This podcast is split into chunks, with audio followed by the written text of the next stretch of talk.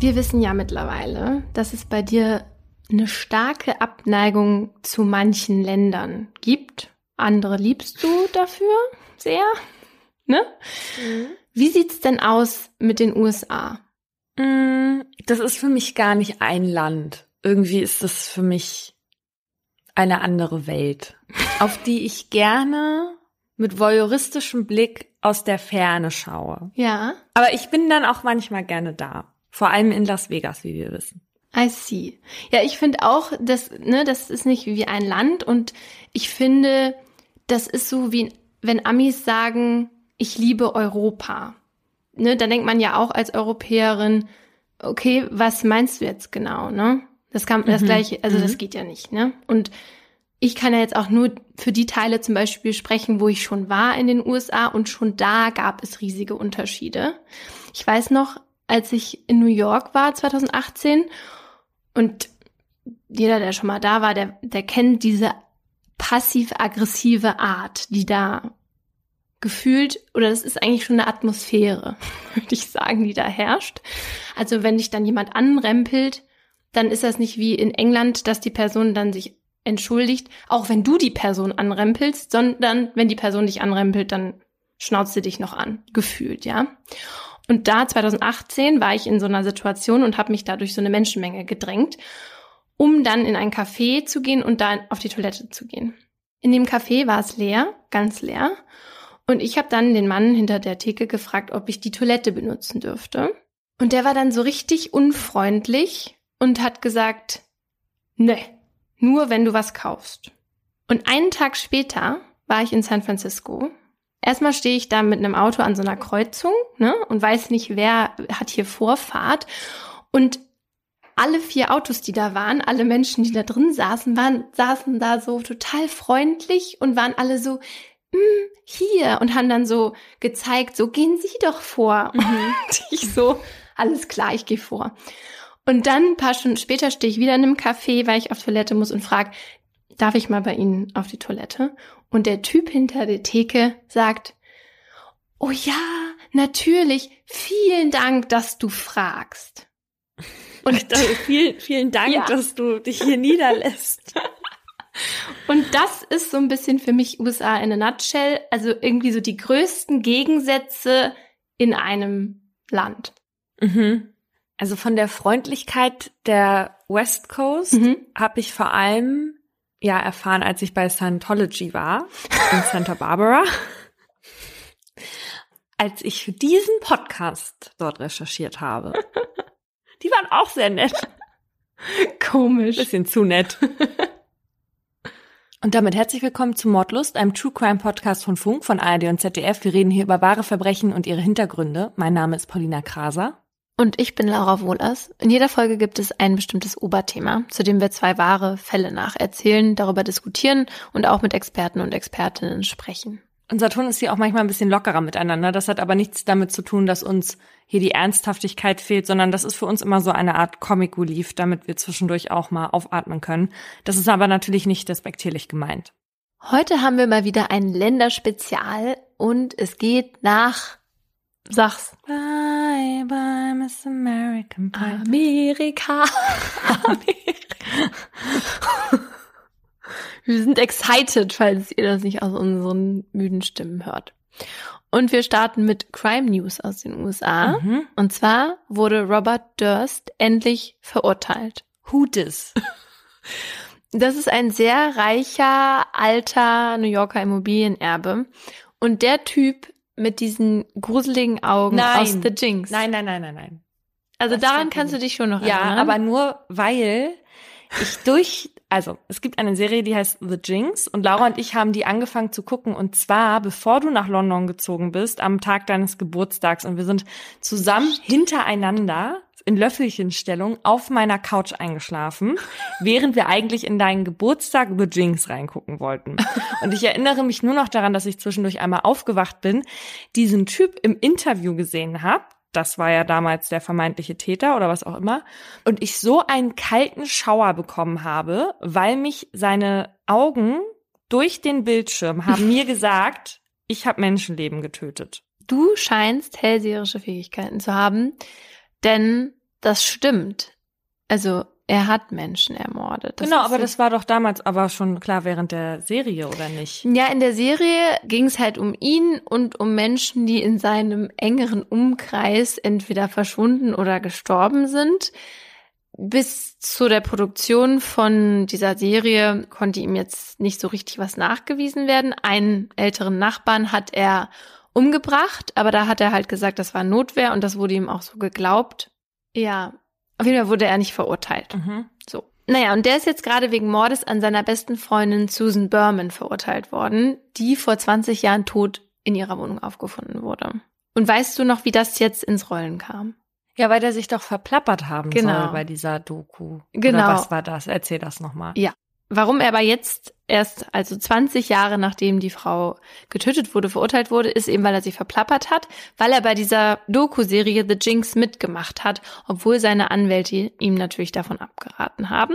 Er hat aber Interviews gegeben und den FilmemacherInnen auch vollen Zugang zu seinen persönlichen Dokumenten.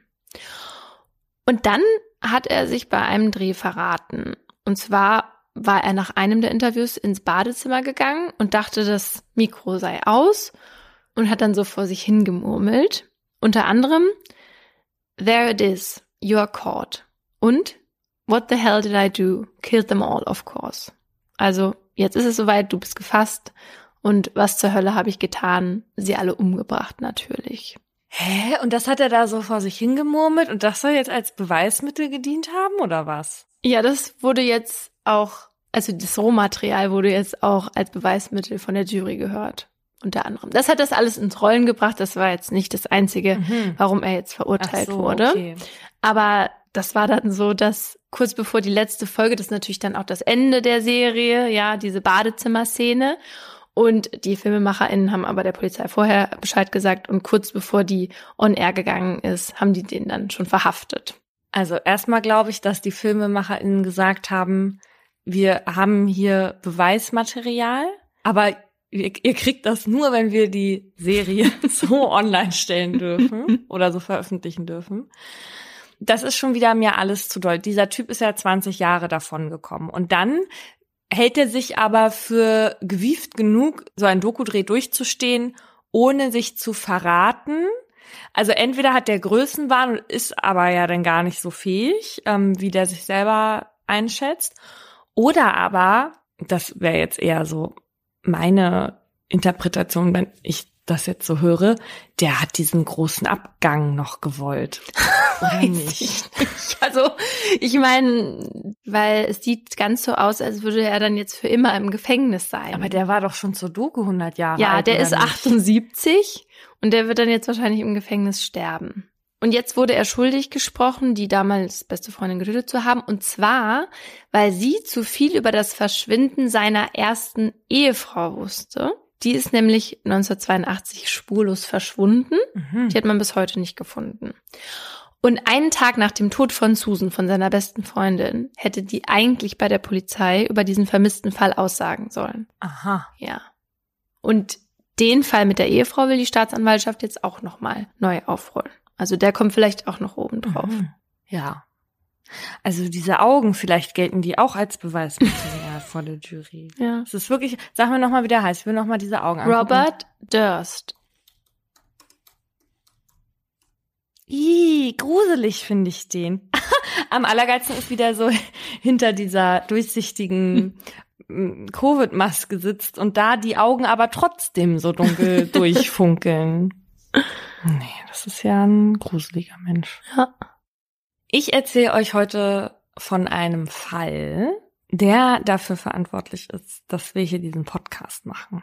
Das ist so für mich die langweiligste Frage, die wir ähm, gestellt bekommen können. Und deswegen hassen wir das auch so, das zu beantworten. Aber wir erzählen jetzt noch einmal die Geschichte, wie wir dazu gekommen sind, diesen Podcast zu machen. Das hat nämlich mit dem Fall zu tun, den ich danach erzähle. Und dann nie wieder.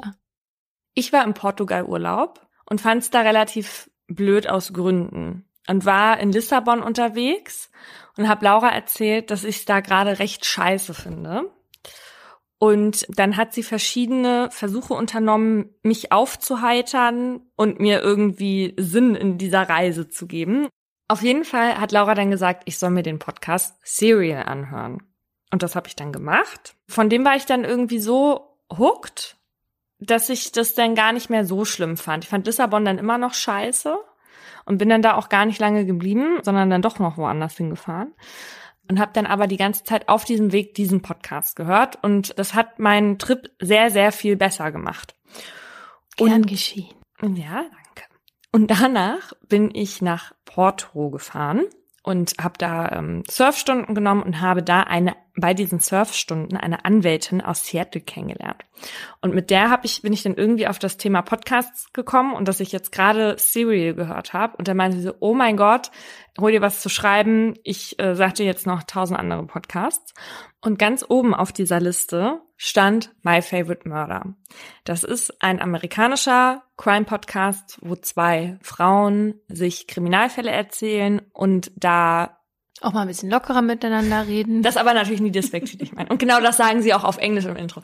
Nein, also es sind eigentlich Comedians, die machen aber jetzt nicht so eine krasse Fallerzählung wie wir und auch keine Informationsvermittlung, die sind vor allem witzig und, und das ist unterhaltsam zu hören. Ja, und ne? die machen das schon spannend. Ja. Ja. Naja, auf jeden Fall, mit dem Podcast fing ich dann an, als ich auf dem Rückflug war. Dann haben Laura und ich, als ich wieder hier war, uns zum Frühstück getroffen. Ich habe ihr davon erzählt und dann haben wir gesagt, in Deutschland gibt's ja eigentlich fast keine oder wir wussten zumindest zu dem Zeitpunkt noch von keinen. So, und da entstand dann die erste Idee, den zu machen. ich finde, du hast es genauso spannend erzählt, wie wir das schon jetzt mittlerweile 60 Mal irgendwie im anderen erzählt haben. Es ist haben. halt die langweiligste Geschichte auf dieser Welt. Ja. Ja, vielleicht sollten wir uns wie so manche andere Menschen was ausdenken. Ja, ich habe nämlich eine Freundin, die du auch kennst, die hat ihren Freund auf einem Dating-Portal kennengelernt und die haben sich eine andere Geschichte ausgedacht, die ein bisschen nicht besser klingt, aber halt einfach anders. Ein bisschen konservativer. Ja. Das könnten wir machen. Aber also, was wäre eine spannende Geschichte, die man erzählen kann auf die Frage. Okay, pass auf. Also, wir brauchen jetzt auf jeden Fall eine spannende Geschichte. Ja. Und vielleicht kann uns die Community ein bisschen dabei helfen. Und dann werden wir aber ab da bei allen. Interviewanfragen ernsthaft nur noch diese Geschichte erzählen. Ja, finde ich gut. Und da gehen wir nicht mehr von weg. Ja, finde ich okay. gut. Ich will die andere auch nicht mehr erzählen. Nee, hat ich jetzt auch erzählt. Hier wird ein letztes Mal jetzt dieser Serial Podcast dem die Credits gegeben und danach nicht mehr. Aber es muss irgendwas Glaubwürdiges sein. Nicht so wie man hat einen Mord miterlebt oder dann wollte man den, ne? Irgendwas Cooles. Ja, wir werden euch da nochmal bei Instagram, bei Mordlust der Podcast nochmal genauer auffordern. Auf jeden Fall erzähle ich jetzt den Fall aus der ersten Staffel vom Podcast Serial.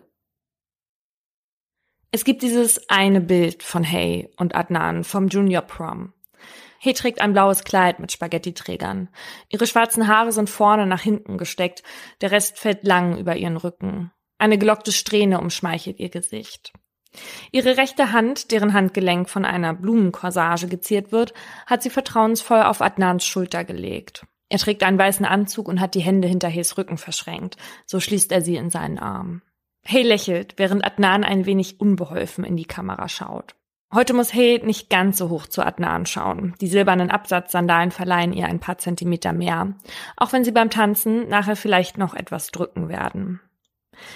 17 Jahre nachdem dieses Foto von den beiden aufgenommen wurde, wird Hays Mutter überrascht sein, dass Adnan, der ihre Tochter an diesem Abend zum Junior Prom ausgeführt hatte, von einer Sympathiewelle überschwemmt wird. Man möge doch erinnern, wer hier das Opfer und wer der Kriminelle sei. Doch genau daran zweifeln viele Menschen. Hay wurde 1980 in Südkorea geboren, genau wie ihr Bruder. Ihre Mutter wollte dort nicht bleiben. Sie ging mit den beiden Kindern in die USA nach Baltimore, um ihnen eine, wie sie sagt, anständige Ausbildung und Zukunft zu ermöglichen. Und genau das erwartet sie auch von ihren Kindern, dass sie sich anstrengen für die gute Zukunft. Hay versucht diesen Erwartungen jeden Tag gerecht zu werden und bisher gelingt das der 18-Jährigen auch ganz gut.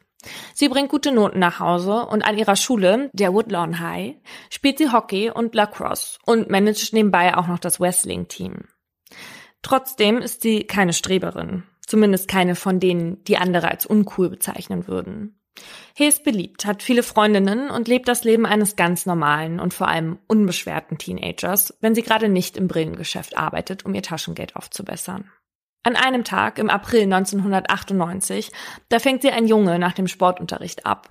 Es ist Adnan, einer der beliebtesten auf der Schule. Er fragt sie, ob sie mit ihm zum Junior Prom gehen will. Hay will. Was sie nicht weiß, ist, dass Adnan und ein Freund gewettet haben, wer das schönste Mädchen zum Ball ausführen wird wie Jungs in dem Alter halt sind. Und wenn man sich das Foto der beiden anschaut, dann kann man annehmen, dass Adnan gute Chancen hatte, die Wette zu gewinnen. Hey tanzt zwar auf ihren Pumps, schwebt wegen Adnan aber eigentlich auf Wolke 7. Nur kurz wird das getrübt, als Adnan zum Prom Prince gekürt wird. Schmeichelhaft für ihn, aber für Hey deswegen nicht so toll, weil natürlich der Prom Princess ein Tanz vorbehalten ist. Und das ist nicht Hey, sondern Stephanie, eine Freundin von Adnan. Hay versucht hart, ihre Eifersucht herunterzuspielen. Zu uncool. Aber sie muss sie gar nicht lange unterdrücken. Adnan gibt Stephanie nämlich einen Korb und Hay Adnan dafür den ersten Kuss an dem Abend. Hay verliebt sich über beide Ohren in Adnan. Typisches Highschool-Paar. Adnan ist ein paar Monate jünger als Hay, super hilfsbereit und sehr charmant. Ein großer, schlachsiger Typ, der in seinem gepolsterten Football-Trikot ein wenig verloren aussieht. Adnans Eltern sind aus Pakistan und streng religiös. Das versuchen sie an ihre Kinder weiterzugeben.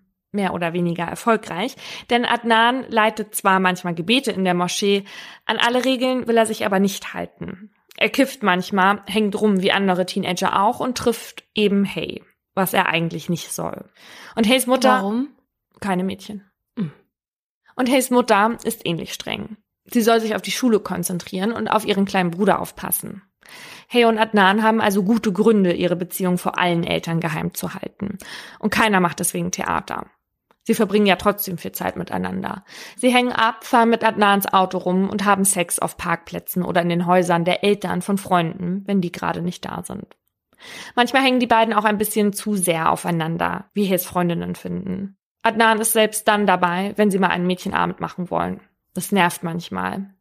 Aber auch Hay wird wütend, wenn Adnan sie längere Zeit nicht anruft. Das Einzige, was Hay wirklich beschäftigt, ist, dass sie quasi der Grund dafür ist, warum Adnan kein guter Muslim ist. In ihrem Tagebuch schreibt sie, dass sie es hasst, die Ursache seiner Sünde zu sein. Sie hat das Gefühl, ihn von seinem Glauben wegzuziehen, auch wenn Adnan versucht, ihr einzureden, dass dem nicht so ist. Dass Hay damit nicht ganz Unrecht hat, muss sie bitter beim Homecoming Dance erfahren. Also an dem Abend, als auf der Schule eine Art ehemaligen Treffen stattfindet. Da sind Adnan und Hay gerade sieben Monate zusammen. Adnans Eltern bekommen an diesem Abend mit, dass er mit einem Mädchen tanzen ist und stehen wenig später auf der Matte. Sie machen eine Riesenszene und buxieren Adnan nach Hause. Hay findet das ganze Drama furchtbar unangenehm und lächerlich. So lächerlich, dass sie danach nicht weiter mit Adnan zusammen sein will. Kurz darauf trennen sich Hay und Adnan, aber einen Monat später sind sie schon wieder zusammen und Hay total verliebt. Doch diesmal hält das Glück nicht lang. Nur drei Tage später schreibt Hay in ihr Tagebuch von einem Dawn, einem Arbeitskollegen aus dem Brillengeschäft. Als das Fest der Liebe näher rückt, ist es mit der Liebe zwischen Adnan und Hay vorbei. Hay datet Dawn und Adnan landet in der Friendzone. Auch wenn das manchmal etwas schwierig ist. Es ist Mittwoch, der 13. Januar 1999, als Hale, nachdem die Schulglocke läutet, in ihr Auto springt und wartet, bis die Schulbusse weg sind, damit sie ihre kleine Cousine aus dem Kindergarten abholen kann. Das macht sie oft und deswegen fällt es auch sofort auf, als Hay an diesem Tag nicht zur üblichen Zeit auftaucht. Hay ist normalerweise super verantwortungsbewusst. Als ihre Mutter davon erfährt, weiß sie sofort, dass etwas nicht stimmt und informiert die Polizei. Und die beginnt auch recht schnell damit, Leute anzurufen. So bekommt auch Adnan um kurz vor halb sieben Uhr abends den Anruf, ob er wisse, wo Hay sei. Nein, das wisse er nicht, sagt er. Dass Hay verschwunden ist, wäre natürlich das Schulgespräch auf der Woodlawn High. Aber weil Maryland von einem eisigen Schneesturm überrollt wird und die Klassenräume deswegen zwei Tage leer bleiben und danach Wochenende und Feiertag ist, kriegt erstmal keiner mit, dass ein Platz ab jetzt nicht mehr besetzt wird. Als die Neuigkeit auf der Woodlawn dann aber von Schülerin zu Schüler weitergetragen wird, fehlt von Hay und ihrem Auto immer noch jede Spur. Auch die Befragungen in Hays Umfeld bringen keine neuen Erkenntnisse.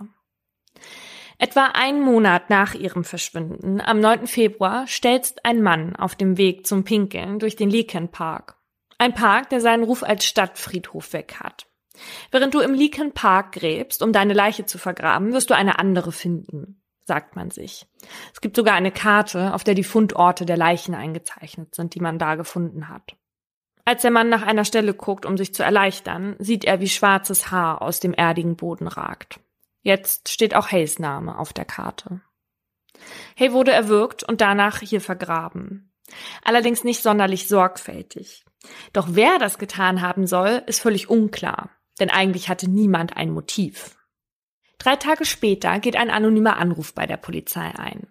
Seine Identität will der Mann nicht preisgeben, aber er gibt den Hinweis, dass man sich doch mal den Ex-Freund des Opfers genauer anschauen soll. Dann legt er auf.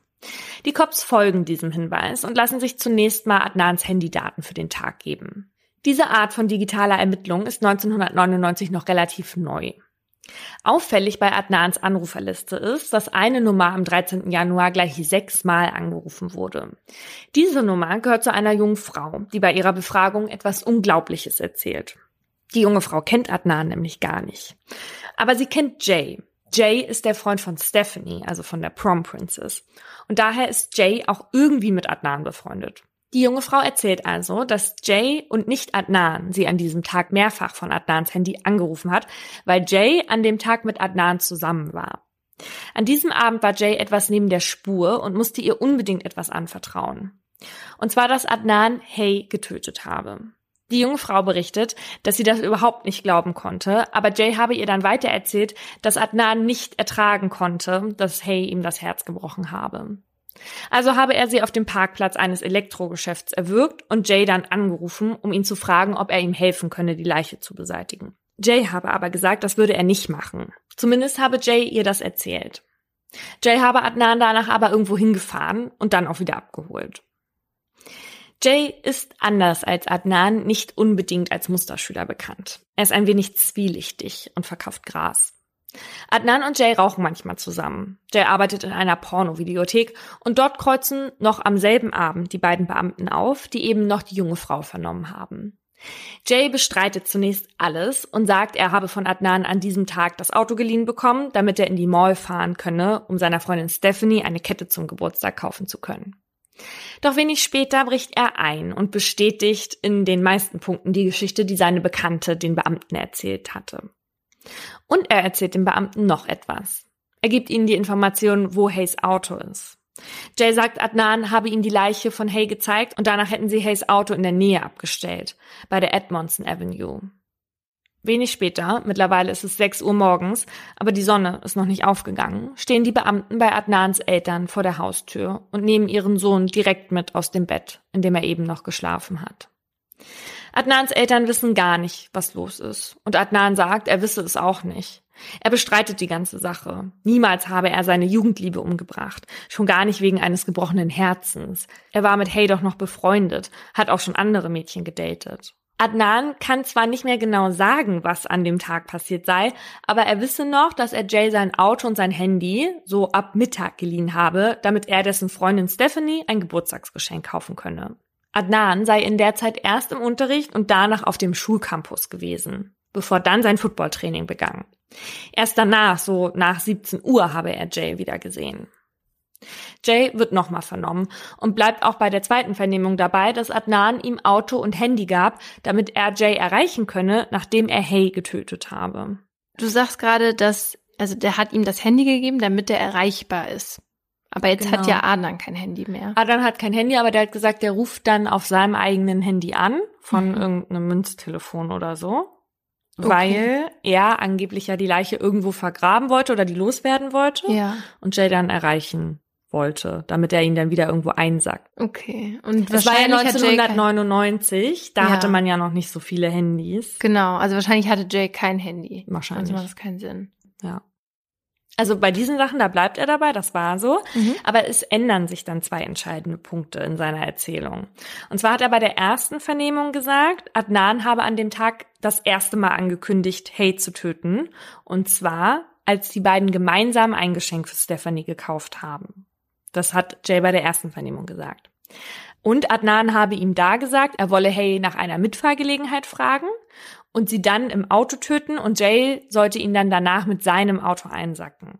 Das hat er bei der ersten Vernehmung gesagt. Und er hat aber auch gesagt, das Gerede, das hat er gar nicht so ernst genommen. Jetzt in der zweiten Vernehmung behauptet Jay aber, Adnan habe das ein paar Tage vorher schon angekündigt, also so vier, fünf Tage vorher. Außerdem sagt er jetzt, er habe Hayes Leiche gar nicht bei der Edmondson Avenue gesehen, mhm. wie beim ersten Mal gesagt, sondern beim Elektromarkt.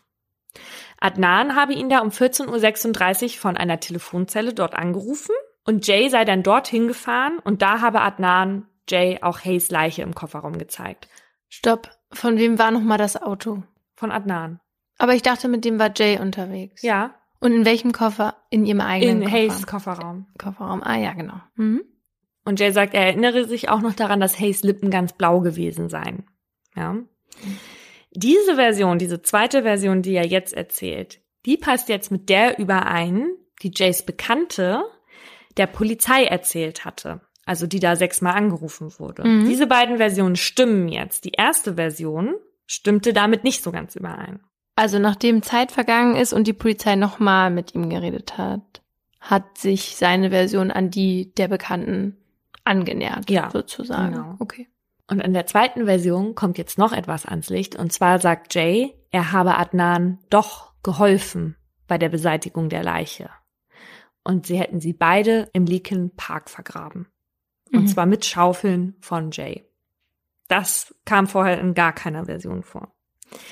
Und er erzählt, Adnan sei überrascht, aber auch irgendwie stolz gewesen, dass er Hay mit seinen bloßen Händen habe erwürgen können. Für die Polizei ist die Sache relativ klar. Mit Jay haben sie jetzt eine Theorie, die scheinbar auch noch von Adnans Handydaten untermauert wird. Wie zum Beispiel dieser Sie ist tot, hol mich jetzt hier ab Anruf, mhm. der von angeblich von einer Telefonzelle, der um 14.36 Uhr auf Adnans Handy einging, weil da ging auch um 14.36 Uhr ein Anruf ein, mhm. der nicht zu einem Handy oder so zugeordnet werden konnte. Adnan sitzt zu diesem Zeitpunkt schon im Gefängnis und beteuert weiterhin vehement seine Unschuld. Und die Verteidigerin, die seine Eltern besorgt haben, soll das beweisen. Ihr Name ist Christina Gutierrez. Sie ist die erste Latina, die vor dem obersten Gerichtshof der Vereinigten Staaten verhandelt hat. Eine hoch angesehene Strafverteidigerin mit Biss. Und Adnan fühlt sich bestens bei ihr aufgehoben. Er sagt, sie habe etwas Warmes, Beschützendes an sich. Doch trotz bester Qualifikation wird es schwierig zu beweisen, was Adnan nicht getan hat. Bisher können sie nicht widerlegen, dass Adnan an diesem Tag die ganze Zeit mit Jay unterwegs gewesen sein soll. Und Wochen nach Hayes Verschwinden sind viele Erinnerungen der Leute, mit denen Adnan zum Beispiel beim Training gewesen sein will, schon verblasst. In den ersten Tagen kriegt Adnan einige Briefe ins Gefängnis. Leute geben ihm Zuspruch, die nicht glauben können, dass er zu sowas fähig sein soll. Aber ihm schreibt auch eine Person, die er eigentlich kaum kennt. Lieber Adnan, ich hoffe, ich habe es richtig geschrieben. Ich bin mir nicht sicher, ob du dich an das Gespräch mit mir in der Bibliothek am 13. Januar erinnerst, aber ich erinnere mich an die Unterhaltung mit dir. Der Brief ist von einem Mädchen namens Asia. Am nächsten Tag kommt ein zweiter Brief von ihr, in dem sie vom neuesten Gossip in der Schule erzählt und darüber, was die Leute so über Adnan sagen. Und sie erzählt, dass sie bei Adnans Eltern zu Hause war und dass sie ihre Schuhe nicht wie sonst üblich ausziehen musste und darüber sehr froh sei. Zitat meine stinkenden Füße hätten wahrscheinlich alle umgehauen. Warum hast du niemandem von dem Gespräch mit mir in der Bibliothek erzählt? Wie schon gesagt, Adnan kann sich nicht mehr so genau erinnern, was er an diesem Tag gemacht hat. Er erinnert sich zwar mit Asia in der Bibliothek geredet zu haben, aber ob das nun dieser Tag war oder ein anderer, das wäre aber natürlich wichtig, denn die Zeit, in der Asia Adnan gesehen haben will, soll um circa 14.30 Uhr gewesen sein. Genau in der Zeit, von der Jay behauptet, Adnan habe vom Elektromarkt aus angerufen. Adnan gibt seiner Anwältin den Brief. Eines der wenigen Indizien, die gegen Jays Aussage sprechen. Adnan wird wegen Mordes ersten Grades angeklagt. Die Staatsanwaltschaft wirft ihm vor, Hay getötet zu haben, weil er sich in seinem Stolz verletzt sah. Für sie habe er so viel aufs Spiel gesetzt, seinen Ruf zum Beispiel als vorbildlicher Muslim. Er habe sich öffentlich von seiner Familie demütigen lassen und dann habe Hay ihn für einen anderen sitzen lassen. Das habe Adnan nicht akzeptieren wollen, so der Vorwurf. Adnans Anwältin Christina Gutierrez hat Adnan geraten, nicht vor Gericht auszusagen. Zu gefährlich für ein Kreuzverhör. Obwohl sich Adnan vorbildlich benimmt. Außer in dem Moment, in dem Jay in den Zeugenstand tritt. Adnan denkt, dass Jay vielleicht eifersüchtig war. Adnan und Jays Freundin Stephanie waren Prom Prince und Princess. Stephanies Eltern mochten Adnan, Jay aber nicht, weil sie ihn nicht für einen guten Umgang hielten. Vielleicht wollte Jay sich so rächen. Als Jay jetzt mit Anzug und Krawatte vor Gericht tritt, kann sich Adnan nicht mehr zurückhalten. Jay sei erbärmlich, faucht ihn Adnan an. Die Richterin ermahnt Christina Gutierrez. Ihr Mandant sollte es sich nicht versauen. Vor Gericht versucht man also nun herauszufinden, wie es wirklich war am 13. Januar 1999. Einige Zeuginnen sagen aus, sie hätten tatsächlich gehört, wie Adnan Hay um eine Mitfahrgelegenheit bat. Untermauert sieht die Staatsanwaltschaft diese Theorie auch mit einem halben Handabdruck Adnans auf einer Karte, die sie auf dem Rücksitz in Hays Auto gefunden haben. Eine Karte in dem Buch war herausgerissen. Und auf dieser Karte war auch der Leakin Park abgebildet, aber eben auch noch viele andere Gebiete. Adnans Anwältin wirft ein, dass man ja gar nicht wisse, von wann dieser Abdruck sei. Und als Hays Freund ist Adnan immerhin oft mit ihr im Auto mitgefahren. Außerdem befanden sich auf der Karte noch etliche Fingerabdrücke von anderen Menschen, die die Staatsanwaltschaft aber offenbar für wenig relevant hält. Im Bedrängnis kommen Adnan und seine Verteidigerin, als sie mit der Tatsache konfrontiert werden, dass Adnan Hay nach ihrem Verschwinden nie wieder versucht hat zu erreichen. Vorher allerdings dreimal. Adnan sagt, das sei gewesen, um ihr seine neue Handynummer mitzuteilen. Aber warum sollte er sie danach nicht mehr versucht haben zu erreichen? fragt die Staatsanwaltschaft. Das würden Freunde doch machen. Nach dem Motto, meld dich mal bitte, wir suchen dich. Und noch etwas anderes an Adnans Anruferliste ist verdächtig. Es gibt einen Anruf, den Adnan nicht erklären kann. Laut Adnan hatte nicht er sein Handy in der Zeit von Mittag bis 17 Uhr, sondern Jay. Um 15.32 Uhr ging aber ein Anruf von Adnans Handy an eine seiner Freundinnen aus, die Jay nicht kennt. Hätte Jay also wirklich Adnans Handy gehabt, was für einen Grund hätte er gehabt, diese Frau anzurufen? Christina Gutierrez Verteidigung stützt sich hauptsächlich darauf, den Geschworenen klarzumachen, dass es auch jemand anders hätte gewesen sein können. Jay zum Beispiel. Immerhin hat sich seine Geschichte im Laufe der Zeit geändert. Vor allem was den Ort anging, wo Jay Adnan einsacken sollte und wo er das erste Mal Hayes Leiche gesehen haben will. Christina Gutierrez versucht Jay vor Gericht darauf festzunageln. Allerdings gelingt ihr das nicht wirklich gut. Sie redet mit lauter, monotoner, schriller Stimme auf Jay ein, stellt ihre Fragen so verworren, dass der große Aha, er hat gelogen Moment bei der Jury ausbleibt. Selbst den Geschworenen tut Jay irgendwie leid, wie die Anwältin auf ihn einredet. Auch Hays Mutter sagt vor Gericht aus. Eine kleine Frau mit südostasiatischer Herkunft, schulterlange Haare und runde Brille auf der Nase. Für sie ist das alles ein einziger Albtraum. Wenn ich sterbe, wird meine Tochter mit mir sterben. Solange ich lebe, ist meine Tochter in meinem Herzen begraben. Ich weiß nicht, wo ich ihre Stimme hören kann. Ich weiß nicht, wo ich ihre Hand berühren kann. Ich würde Adnan Said gerne vergeben, aber im Moment weiß ich nicht, wie ich das tun soll. Ich kann im Moment einfach nicht, sagt sie. Für sie ist klar, wer es getan hat. Sie steht auf der Seite der Staatsanwaltschaft, die meint, Adnan sei nicht über die Trennung hinweggekommen. In einem Brief an Adnan schrieb Hay, ich ärgere mich wirklich darüber, dass diese Situation so ist, wie sie ist. Du weißt, dass sich Menschen ständig trennen. Dein Leben wird nicht zu Ende sein. Du wirst weitermachen und ich werde weitermachen. Aber anscheinend respektierst du mich nicht genug, um meine Entscheidung zu akzeptieren. Welche Briefe hingegen nicht verlesen werden, sind die von Asia, die Adnan in der Bibliothek gesehen haben will.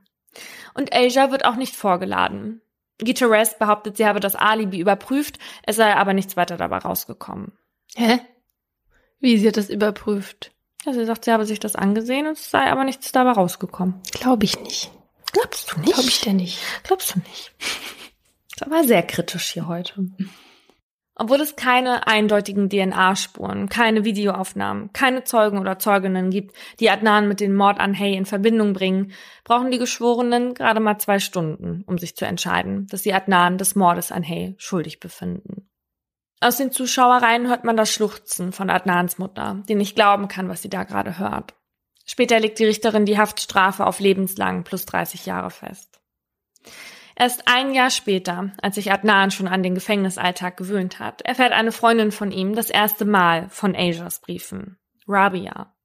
Und Rabia kann nicht fassen, dass das vor Gericht keine Rolle gespielt hat und kontaktiert Asia.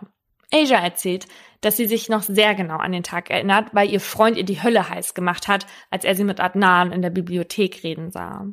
Asia gibt auf Rabias Bitte eine eidesstattliche Erklärung ab, in der sie versichert, dass sie circa 20 Minuten lang mit Adnan sprach und die Bibliothek mit ihrem Freund circa gegen 14.40 Uhr verlassen habe.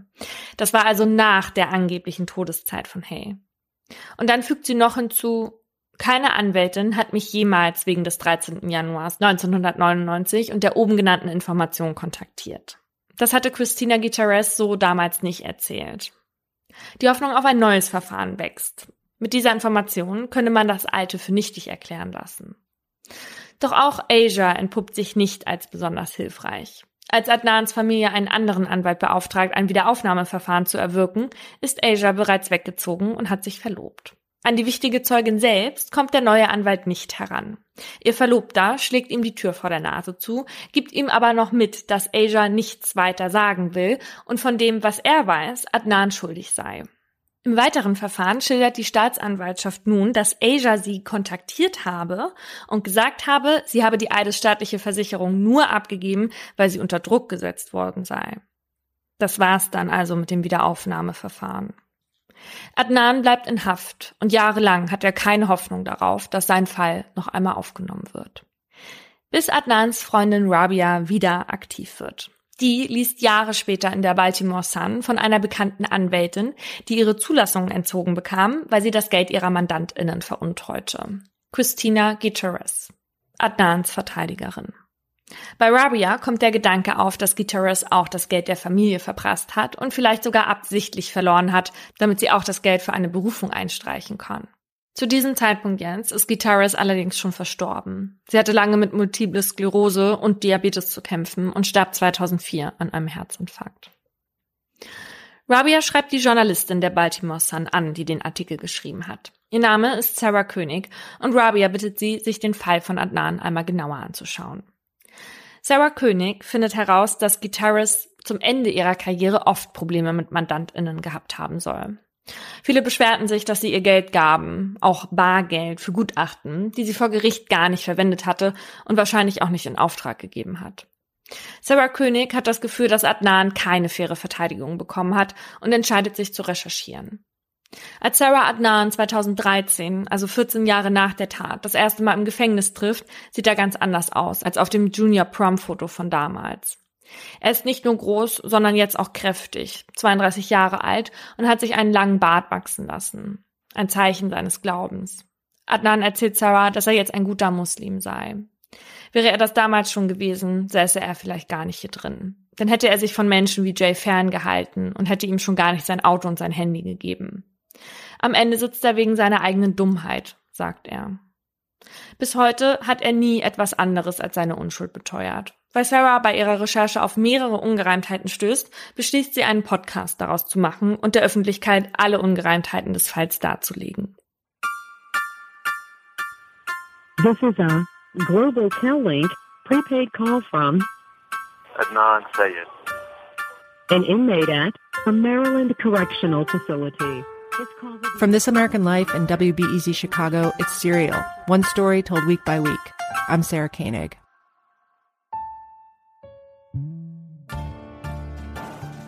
Sarah König findet heraus, dass die Staatsanwaltschaft Jay damals einen Verteidiger besorgt hat. Ein absolutes Unding. Der Hauptzeuge der Ermittlungsbehörde, dessen Wohnung übrigens nie durchsucht wurde, obwohl er zugab, die Leiche von Hay beseitigt zu haben. Und sie recherchiert über die Telefonzelle, von der aus Adnan damals beim Elektromarkt Jay angerufen haben soll. Dafür, dass es diese Telefonzelle gab, gibt es absolut keine Hinweise. Nicht auf Bauplänen, nicht in Erinnerung von anderen Menschen. Und Sarah findet MitschülerInnen, die sich ganz sicher sind, dass sie am Tag von Hays Verschwinden noch gegen 15 Uhr mit Hay in der Schule gesprochen haben. Also noch 30 Minuten nachdem Hay laut Jay eigentlich schon tot gewesen sein soll. In Gutierrez Unterlagen lässt sich außerdem eine Notiz finden. Asia plus Freund sahen ihn in der Bibliothek zwischen 2.15 Uhr und 3.15 Uhr. Warum Gutierrez aber nicht wenigstens einmal mit Asia darüber sprach, entzieht sich jeder Vorstellung. Also beschließt Sarah, Asia erneut ausfindig zu machen. Mit Erfolg. Diesmal sagt Asia, dass sie damals beim Wiederaufnahmeverfahren nicht sprechen wollte, weil sie es beängstigend fand, dass Adnans Verteidiger bei ihr vor der Haustür stand. So wie die Staatsanwaltschaft es dargestellt habe, sei es aber auch nicht gewesen. Sie sei nie von Adnans Familie oder Freunden unter Druck gesetzt worden. In einer Folge des Podcasts erklärt ein Mobilfunkexperte, dass die Staatsanwaltschaft die Daten der Funktürme so interpretiert habe, wie sie zu deren Geschichte passen und dabei Informationen weggelassen habe. Denn eigentlich passen die Türme, die Zeiten und Jays Ablauf der Geschichte nicht wirklich zusammen. Was niemand geahnt hatte, der Podcast Serial wird ein Bombenerfolg und innerhalb kürzester Zeit der erfolgreichste Podcast der Welt. Wenn eine neue Folge rauskommt, dann wartet Adnans Mutter, bis alle anderen schlafen, und dann legt sie sich auf die Couch, um in Ruhe hören zu können. Adnans Vater darf das nicht wissen. Er soll den Podcast auch nicht hören. Seitdem Adnan im Gefängnis sitzt, ist er ein gebrochener Mann. Sein Zustand lässt nicht zu, dass er den Podcast hört. Für den Rest von Adnans Familie aber ist der Podcast ein Segen. Viele Dinge hören sie dort zum ersten Mal.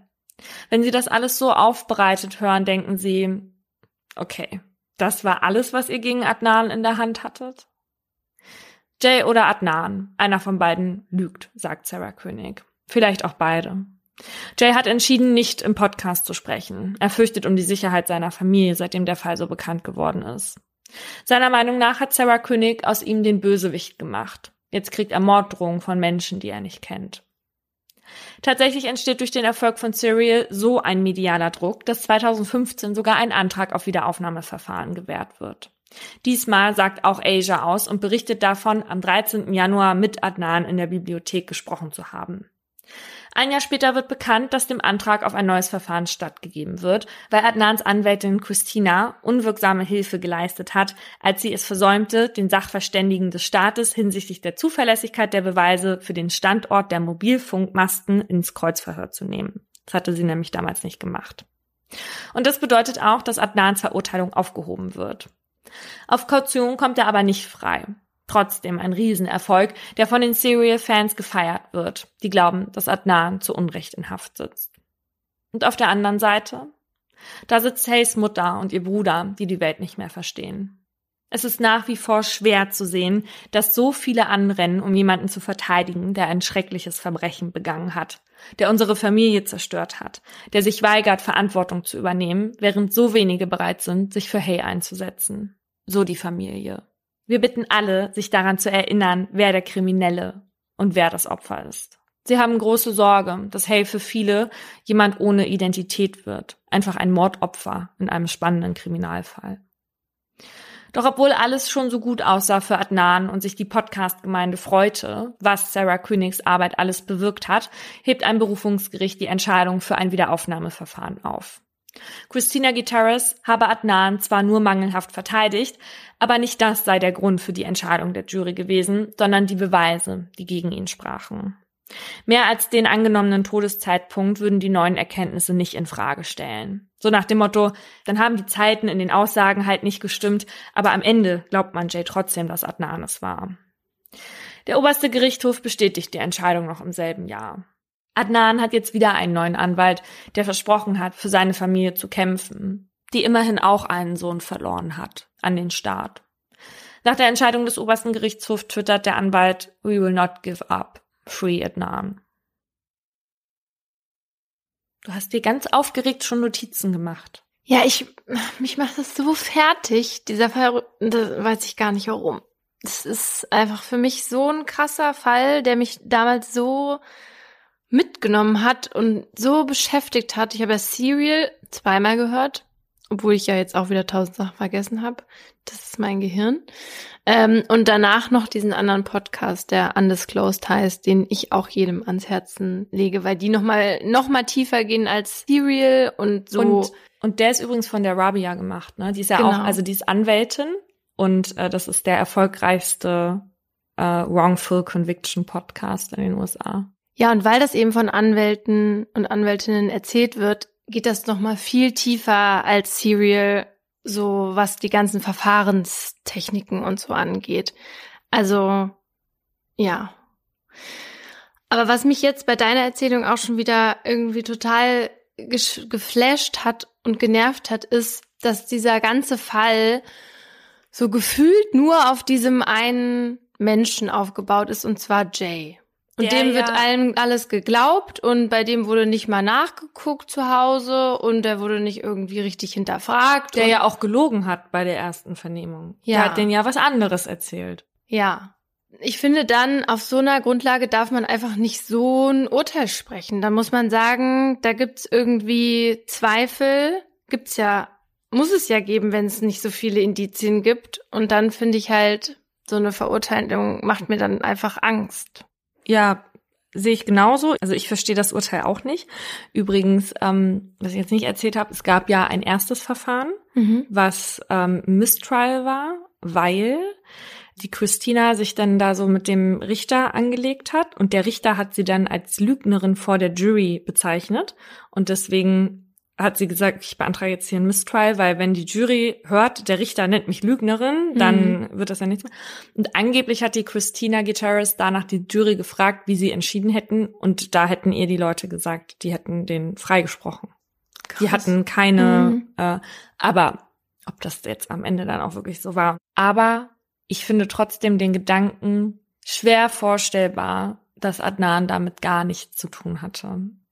Das wäre so eine komische Verknüpfung von Aneinanderreihung, dass sich dann niemand an ihn erinnert, wie er in der Schule war, wie er beim Training war. Weil ich finde, dass man beim Podcast schon auch noch diese Zweifel hat, vielleicht war er es ja doch. Ja. Und dann hörst du Adnan aber im Podcast reden und dann denkst du dir so, ey, wenn der das jetzt doch war, dann ist der der krasseste Psychopath. Ja, genau. Das will man halt auf keinen Fall, ne? Das Ja. will man sich ja gar nicht vorstellen. Deswegen, ja, will ich einfach, dass er unschuldig ist. Ich will das, weil sonst ähm, kann ich nicht mehr an die Menschheit denken, also glauben, dann falle ich vom Glauben ab.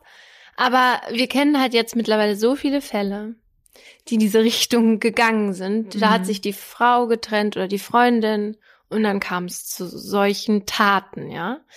Und meistens ist es halt statistisch gesehen halt der Freund oder der Ex-Freund oder irgendjemand aus dem Verwandten- und Bekanntenkreis. Aber ich will es halt einfach nicht.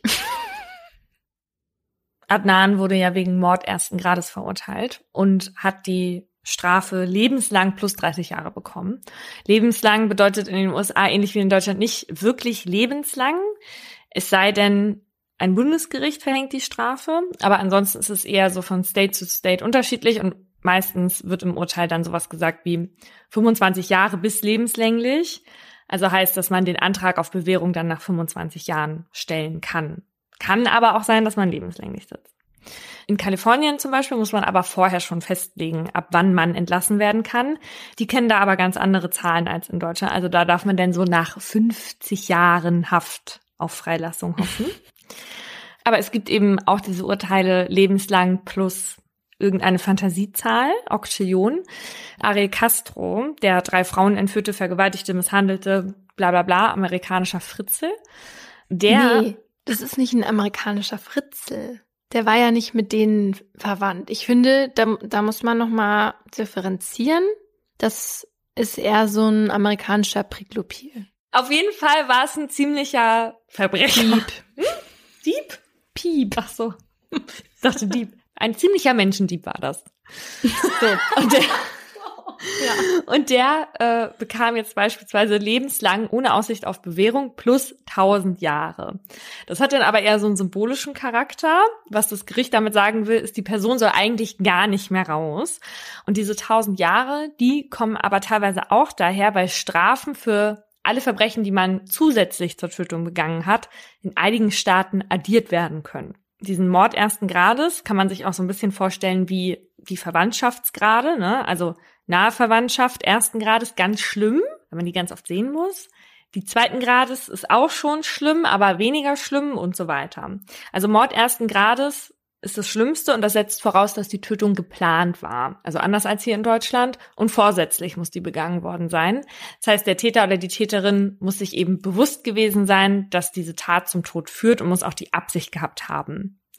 Was ein bisschen witzig dabei ist, es gibt so verschiedene Arten von Vorsatz in den USA. Es auch unterscheidet sich auch ein bisschen von unserem System. Und wenn du zum Beispiel jemanden töten willst, aber dabei nicht die Person, sondern aus Versehen eine andere umbringst, dann Mhm. fällt das auch darunter, obwohl man ja eben gar nicht diesen Menschen töten wollte. Okay. Mord zweiten Grades ist nicht geplant, aber dass jemand stirbt, wird in Kauf genommen. Also nicht geplant, aber Absicht und halt oft so eine Affekttaten. Das kann man aber nicht so richtig mit einem Totschlag vergleichen, weil Mord zweiten Grades ist noch ein bisschen härter vom Schlimmsein her. So zwischen Totschlag in einem besonders schweren Fall und Mord. Das war zum Beispiel bei dem Mörder von George Floyd so, also beim US-Polizisten Derek Chauvin. Also der wurde zum Mord zweiten Grades verurteilt, aber gleichzeitig unter anderem auch wegen Mord dritten Grades. Mord dritten Grades heißt sowas wie keine Absicht, also man schlägt jemanden in Wut und die Person stirbt dann an den Folgen des Schlags. Und es geht deshalb alles auf einmal, weil das Justizsystem davon ausgeht, dass man mehrere Tötungsdelikte in einem begehen kann, die sich gegenseitig nicht ausschließen. Und beim Mord ersten Grades gibt's ja in vielen Staaten der USA auch heute noch die Möglichkeit, zum Tode verurteilt zu werden. Zum Glück wird das tendenziell jedes Jahr weniger, aber auch 2019 erhielten noch neun Menschen das Urteil Todesstrafe und gerade sitzen noch mehr als 2500 Menschen im Gefängnis, die auf ihre Hinrichtung warten. Und mit einem von diesen, größtenteils ja männlichen Insassen, habe ich für unseren YouTube-Kanal Schuld und Sühne geschrieben. Und zwar, weil ich mit einer Frau gedreht habe, die Brieffreunde im Todestrakt hat. Und mir dann bei diesem Dreh einfach voll viele Fragen eingefallen sind, die ich Menschen in so einer Situation gerne mal fragen wollte. Also habe ich Jay geschrieben, einem 44-jährigen Mann, der seit neun Jahren im Todestrakt sitzt und dem es wichtig ist, Kontakt zu jungen Menschen zu haben um denen halt zu zeigen, dass hinter den vermeintlichen Monstern im Todestrakt Menschen sitzen, die es auch nicht beabsichtigt haben, jemals dort zu landen. Und ich habe Jay dann unter anderem gefragt, ob er jeden Tag an seine Hinrichtung denkt. Also ob das was ist, was die ganze Zeit wie eine dunkle Wolke über ihm schwebt.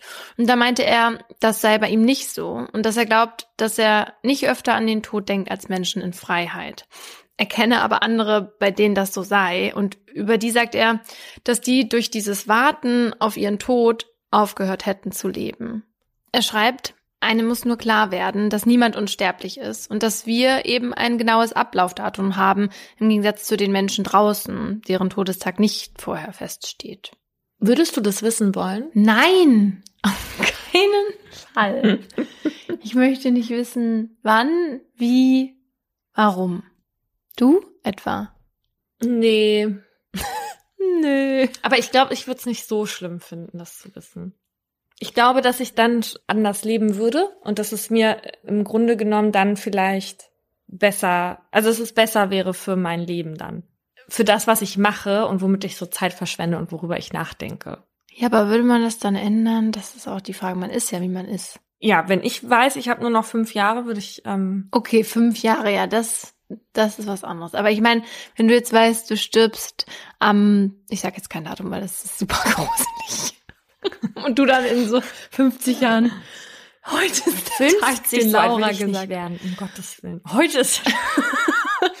ähm, nee, aber das fände ich, glaube ich, irgendwie komisch, dann je näher das rückt, dass man dann so aufgeregt wird und so. Nee, das will ich nicht. Gut, also Jay weiß, wann er sterben wird und ich wollte noch von ihm wissen, wie er zur Todesstrafe steht. Und dazu sagt er, Zitat. Super. Zitat super. Gute Idee. Zitat. Der Staat sagt, es ist falsch, jemanden zu töten. Also werde ich dich für deinen Verstoß töten.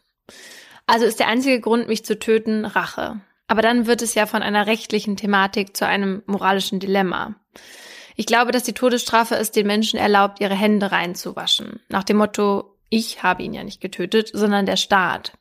Dabei vergessen sie, dass der Staat die Verlängerung der Gesellschaft selbst ist.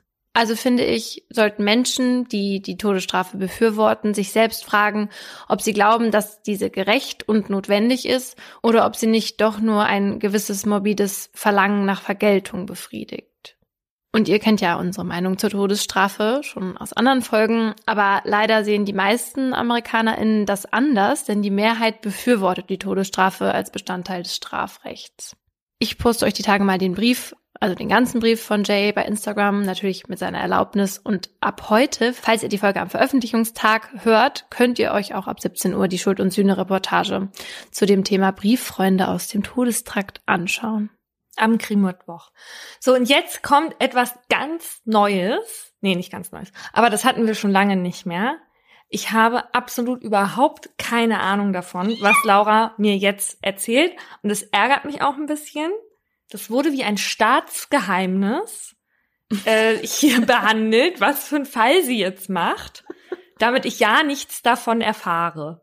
Ja, ihr müsst wissen, weil das wurde ich jetzt schon öfters mal gefragt, so, und ihr kennt die Fälle wirklich alle nicht. Das ist jetzt nicht mehr ganz so, weil wir ja ein Oberthema haben und uns schon darüber verständigen, was für Fälle wir haben, so in welche Richtung die gehen, damit wir nicht denselben machen oder damit man das Thema auch von verschiedenen Seiten beleuchtet. Aber jetzt ist es sozusagen back to the roots, wie ganz am Anfang, wo wir eben gar keinen Plan hatten. Wenn man ganz oben am McAfee Knob auf dem Catawba Mountain sitzt, hat man den besten Ausblick über die Berge und Wälder Virginias. Es ist einer der bekanntesten und schönsten Plätze am sogenannten Appalachian Trail, einem Wanderweg, der von Georgia im Südosten die Küste hoch bis ganz nach Maine führt. Mit seinen insgesamt 3500 Kilometern durchläuft dieser Wanderweg ganze 14 Bundesstaaten und zieht jährlich mehr als drei Millionen TouristInnen an, die hier wandern, campen und angeln gehen und entlang des Pfades auf mehr als 450 seltene und bedrohte Tier- und Pflanzenarten stoßen können. Zwei, die schon seit ihrer Kindheit die Berge und Wälder Virginias besuchen, sind Sean und Scott. Sie kommen zwar nicht zum Wandern, schon gar nicht würde ihnen einfallen, Through-Hikers zu werden, also den ganzen Trail in einer Saison zu beschreiten. Sie kommen hierher, um zu fischen. Um zu angeln, meinst du? Ja, ich glaube, man kann auch fischen sagen, oder? Sagt man das nicht auf Deutsch? Doch, kann man. Fischen? Naja, angeln würde ich. Das sind so Angler mit so Hüten und so Stühlen. Ja, so sind die. So auch am 6. Mai 2008. Zwei Tage wollen sie in Brushy Mountain verbringen, einem Naturschutzgebiet entlang des Trails einfach mal abschalten, Kilometer entfernt von der nächsten Zivilisation. Sean macht sich schon am Morgen auf den Weg. Der 33-jährige Lkw-Fahrer hat heute frei und will den Tag nutzen, bis sein Kumpel später dazustößt. Als Sean im Wald ankommt, hat es die Sonne nicht leicht, sich einen Weg durch die dichten Nadelbäume zu kämpfen. Aber es ist warm genug, um nur in Pulli draußen zu sein. Er baut sein Zelt auf und macht sich dann bewaffnet mit seiner Lieblingsangel auf den Weg zum nächsten Bachlauf. Dafür muss Sean einige hundert Meter den Berg hinunterwandern, doch dort angekommen erwarten ihn perfekte Verhältnisse. Innerhalb von nur ein paar Stunden fängt er sechs Forellen. Genug für ein üppiges Abendessen für Scott und ihn. Auf der Strecke zurück zu seiner Campingstelle läuft Sean plötzlich ein Hund vor die Füße, dem kurze Zeit später eine Gestalt folgt. Es ist ein älterer, hagerer Mann mit fahlem Gesicht, in Camouflagejacke und teuren Hunterboots. Als der Fremde Sean erblickt, grüßt er freundlich. Die beiden kommen ins Gespräch und der Mann erzählt, dass er heute so gar kein Glück beim Angeln hatte. Nein, ich schon, sagt Sean, zeigt stolz den Inhalt seiner Kühlbox und händigt dem Mann dann etwas von seiner Beute aus. Der bedankt sich und fragt, ob Sean hier irgendwo in der Nähe campt, woraufhin der erklärt, dass er sein Zelt ein paar hundert Meter den Berg hoch aufgeschlagen hat und dort zusammen mit seinem Kumpel Scott übernachten wird. Dann verabschieden sich die zwei. An seinem Zelt angekommen, macht sich Sean erstmal auf die Suche nach Brennholz und marschiert in den Wald. In der Zwischenzeit kommt Scott mit seinem Truck zur Campingstelle vorgefahren. Der 37-Jährige packt seine Sachen aus und richtet ebenfalls sein Lager für die Nacht ein, als plötzlich ein älterer Mann vor ihm steht. Du musst Scott sein, sagt er. Ich habe deinen Kumpel Sean schon kennengelernt. Auch die beiden kommen ins Gespräch. Als Sean schließlich vom Holzsammeln zurückkommt, sieht er schon von weitem, dass Scott Besuch bekommen hat. Er wundert sich darüber, aber am Appalachian Trail gibt es eine ungeschriebene Regel und die besagt, man ist nett zueinander und hilft sich aus. Und so laden Scott und Sean den Fremden, der sich ihnen als Ricky Williams vorstellt, schließlich auch zum Essen ein. Und das ist aber auch der mit dem Hund. Mhm, genau. Scott, der hauptberuflich Koch ist, brät für sie Hamburger und Forellen mit Bohnen. Auch dem Hund gibt er einen Fisch ab, weil der ihm ziemlich abgemagert vorkommt. Nach dem Essen sitzen die drei dann um das Lagerfeuer herum, trinken Bier und berichten vom Leben. Ricky erzählt ihnen unter anderem, dass er an der Virginia Tech studiert und für die NASA gearbeitet hat. Scott und Sean werfen sich ungläubige Blicke zu.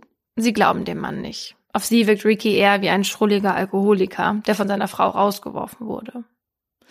Auch nach drei Stunden, mittlerweile dämmert es bereits, macht der Mann keine Anstalten zu gehen, obwohl es für ihn schwer sein wird, im Dunkeln den Weg zu seiner Campingstelle zu finden. Erst als der Himmel pechschwarz ist, steht Ricky auf und bedankt sich für das Abendessen. Los geht's, Junge, wir müssen zurück zu unserem Camp, sagt er zu seinem Hund gewandt und geht langsam hinter Sean vorbei. Dann greift er in die Tasche seiner Jacke und zieht etwas Kleines, Silbernes hervor. Es ist eine Waffe Kaliber 22 und für euch, die wie ich nichts von Waffen verstehen, bei einer 22er handelt es sich um eine Kleinkaliber Handfeuerwaffe. Mit der zielt Ricky direkt auf Seans Kopf, der jetzt schräg vor ihm sitzt, und drückt ab. Dann dreht er sich zu Scott und schießt ihm in den Hals.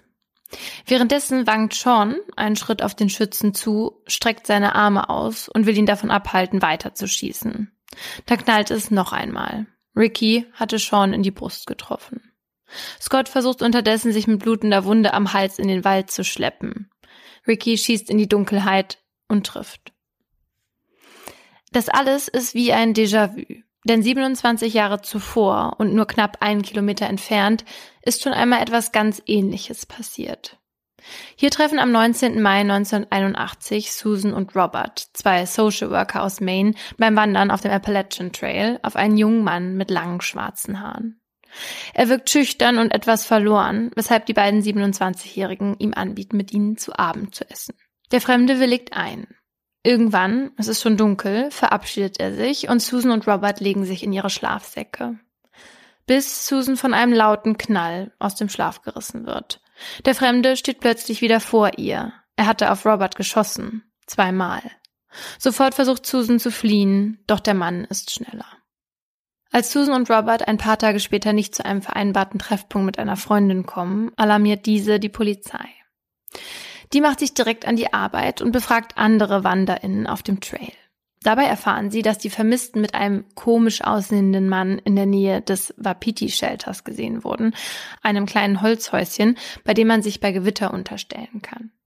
Die Beamtinnen fragen auch in einem kleinen Supermarkt im nächstgelegenen Örtchen Parisburg nach und dort erzählt ihnen der Verkäufer, dass Susan und Robert am 19. Mai noch zum Einkaufen da gewesen waren.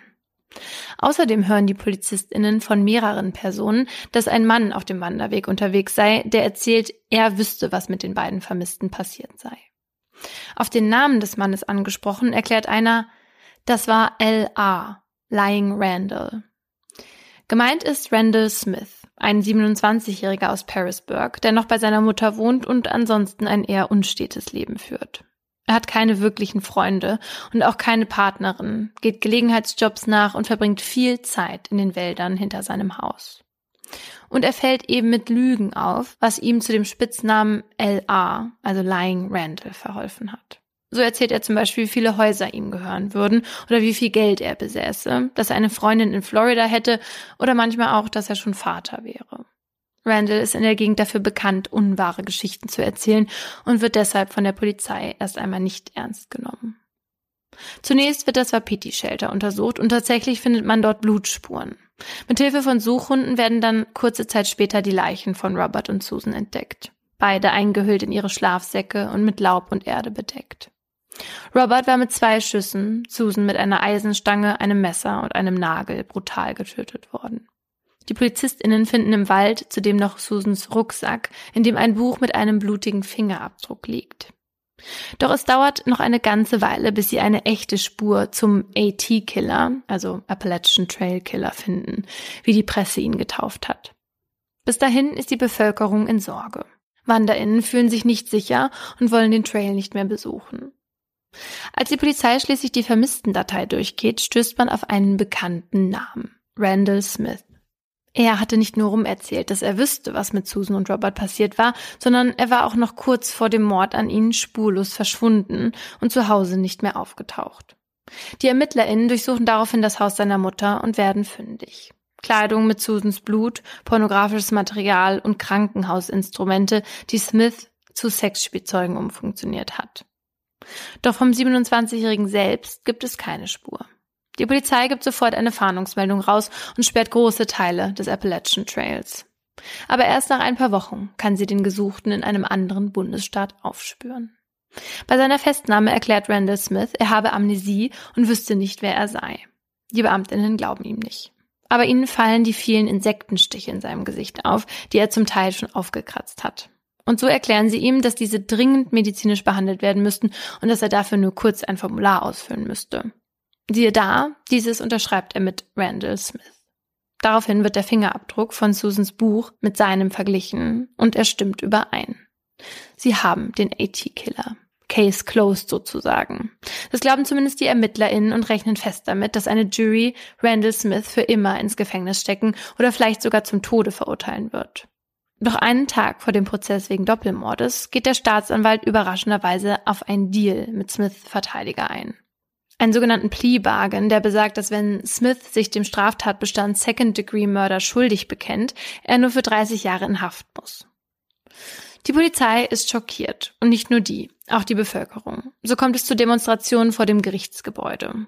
Auf einem Schild, das ein Mann in die Höhe reckt, steht Did Robert and Sue plead for their lives? Did Randall Smith give them a bargain? Shame on the murderer, shame on the justice system. Also auf Deutsch sinngemäß übersetzt, haben Robert und Susan um ihr Leben gefleht, bat Randall Smith ihnen einen Handel an, Schande über den Mörder, Schande über das Rechtssystem. Und ein Sprecher der Appalachian Trail Conference, eines gemeinnützigen Vereins, der sich um das Naturschutzgebiet kümmert, erklärt, das ist die erste Person, die auf dem Trail gemordet hat und die Möglichkeit bekommt, das Gefängnis wieder zu verlassen. Der Staatsanwalt erklärt seine Entscheidung damit, dass er Sorge vor einer Verhandlung hatte, da er bis zum Schluss kein Motiv finden konnte. Randall Smith hatte keine Aussage gemacht und ein sexuelles Motiv konnte wegen der vorangeschrittenen Verwesung von Susans Leiche bei der Obduktion nicht mehr festgestellt werden. So steht am Ende dieser Tat eine Haftstrafe von 30 Jahren, ohne Prozess und ohne Erklärung für die Angehörigen. Und anstatt der 30 Jahre sitzt Randall Smith am Ende nur die Hälfte ab. 15 Jahre, in denen er einmal Besuch bekommt von seiner Mutter. Mhm. 1996 wird er also auf Bewährung entlassen und zieht zurück in das Haus, in dem er aufgewachsen ist. Zehn Jahre lang soll er dort noch überwacht werden, mit Fußfessel. Im Jahr 2000 stirbt dann seine Mutter, die ihm ein bisschen Geld vererbt hat, und sechs Jahre später enden die Bewährungsauflagen für Randall Smith. Von da an darf er wieder unbeirrt seine alten Wege gehen und tagelang in den Bergen Virginias verschwinden. In dieser Zeit wird er noch mehr zum Eigenbrötler. Die Nachbarschaft kriegt so gut wie nichts von ihm mit. Ende 2007 dann fragt er eine lokale Maklerin, ob sie sein Haus verkaufen könnte. Ich habe noch etwas zu tun, erklärt er ihr. Seine Tage in den Bergen seien zu Ende. Doch bevor das Haus verkauft ist, packt Smith Anfang März 2008 seine Sachen und wird ab dato nicht mehr gesehen. Bis er am 6. Mai, nun nach Wochen allein in der Wildnis, auf die Angler Scott und Sean trifft. In Seans Kopf dröhnt es so laut wie noch nie. Doch genauso stark ist die Stimme, die schreit, weg hier. Und so schleppt der 1,93 große Hühne seine 150 Kilo zu seinem Wagen und steigt ein. Er muss Hilfe holen. Für Scott, der wahrscheinlich gerade von dem Schützen verfolgt wird, denkt Sean, als er einen Schatten in seinem Rückspiegel bemerkt. Oh Gott. Plötzlich, plötzlich steht Ricky wieder neben ihm und richtet die kleine Pistole durch das offene Fenster auf Seans Kopf. Der reckt die Arme in die Höhe und versucht diesmal sich so zu schützen. Der Mann drückt ab. Doch diesmal passiert nichts und Sean drückt das Gaspedal bis zum Boden durch. Offenbar war Rickys Munition leer. Während dieser Szene versteckt sich Scott im Wald.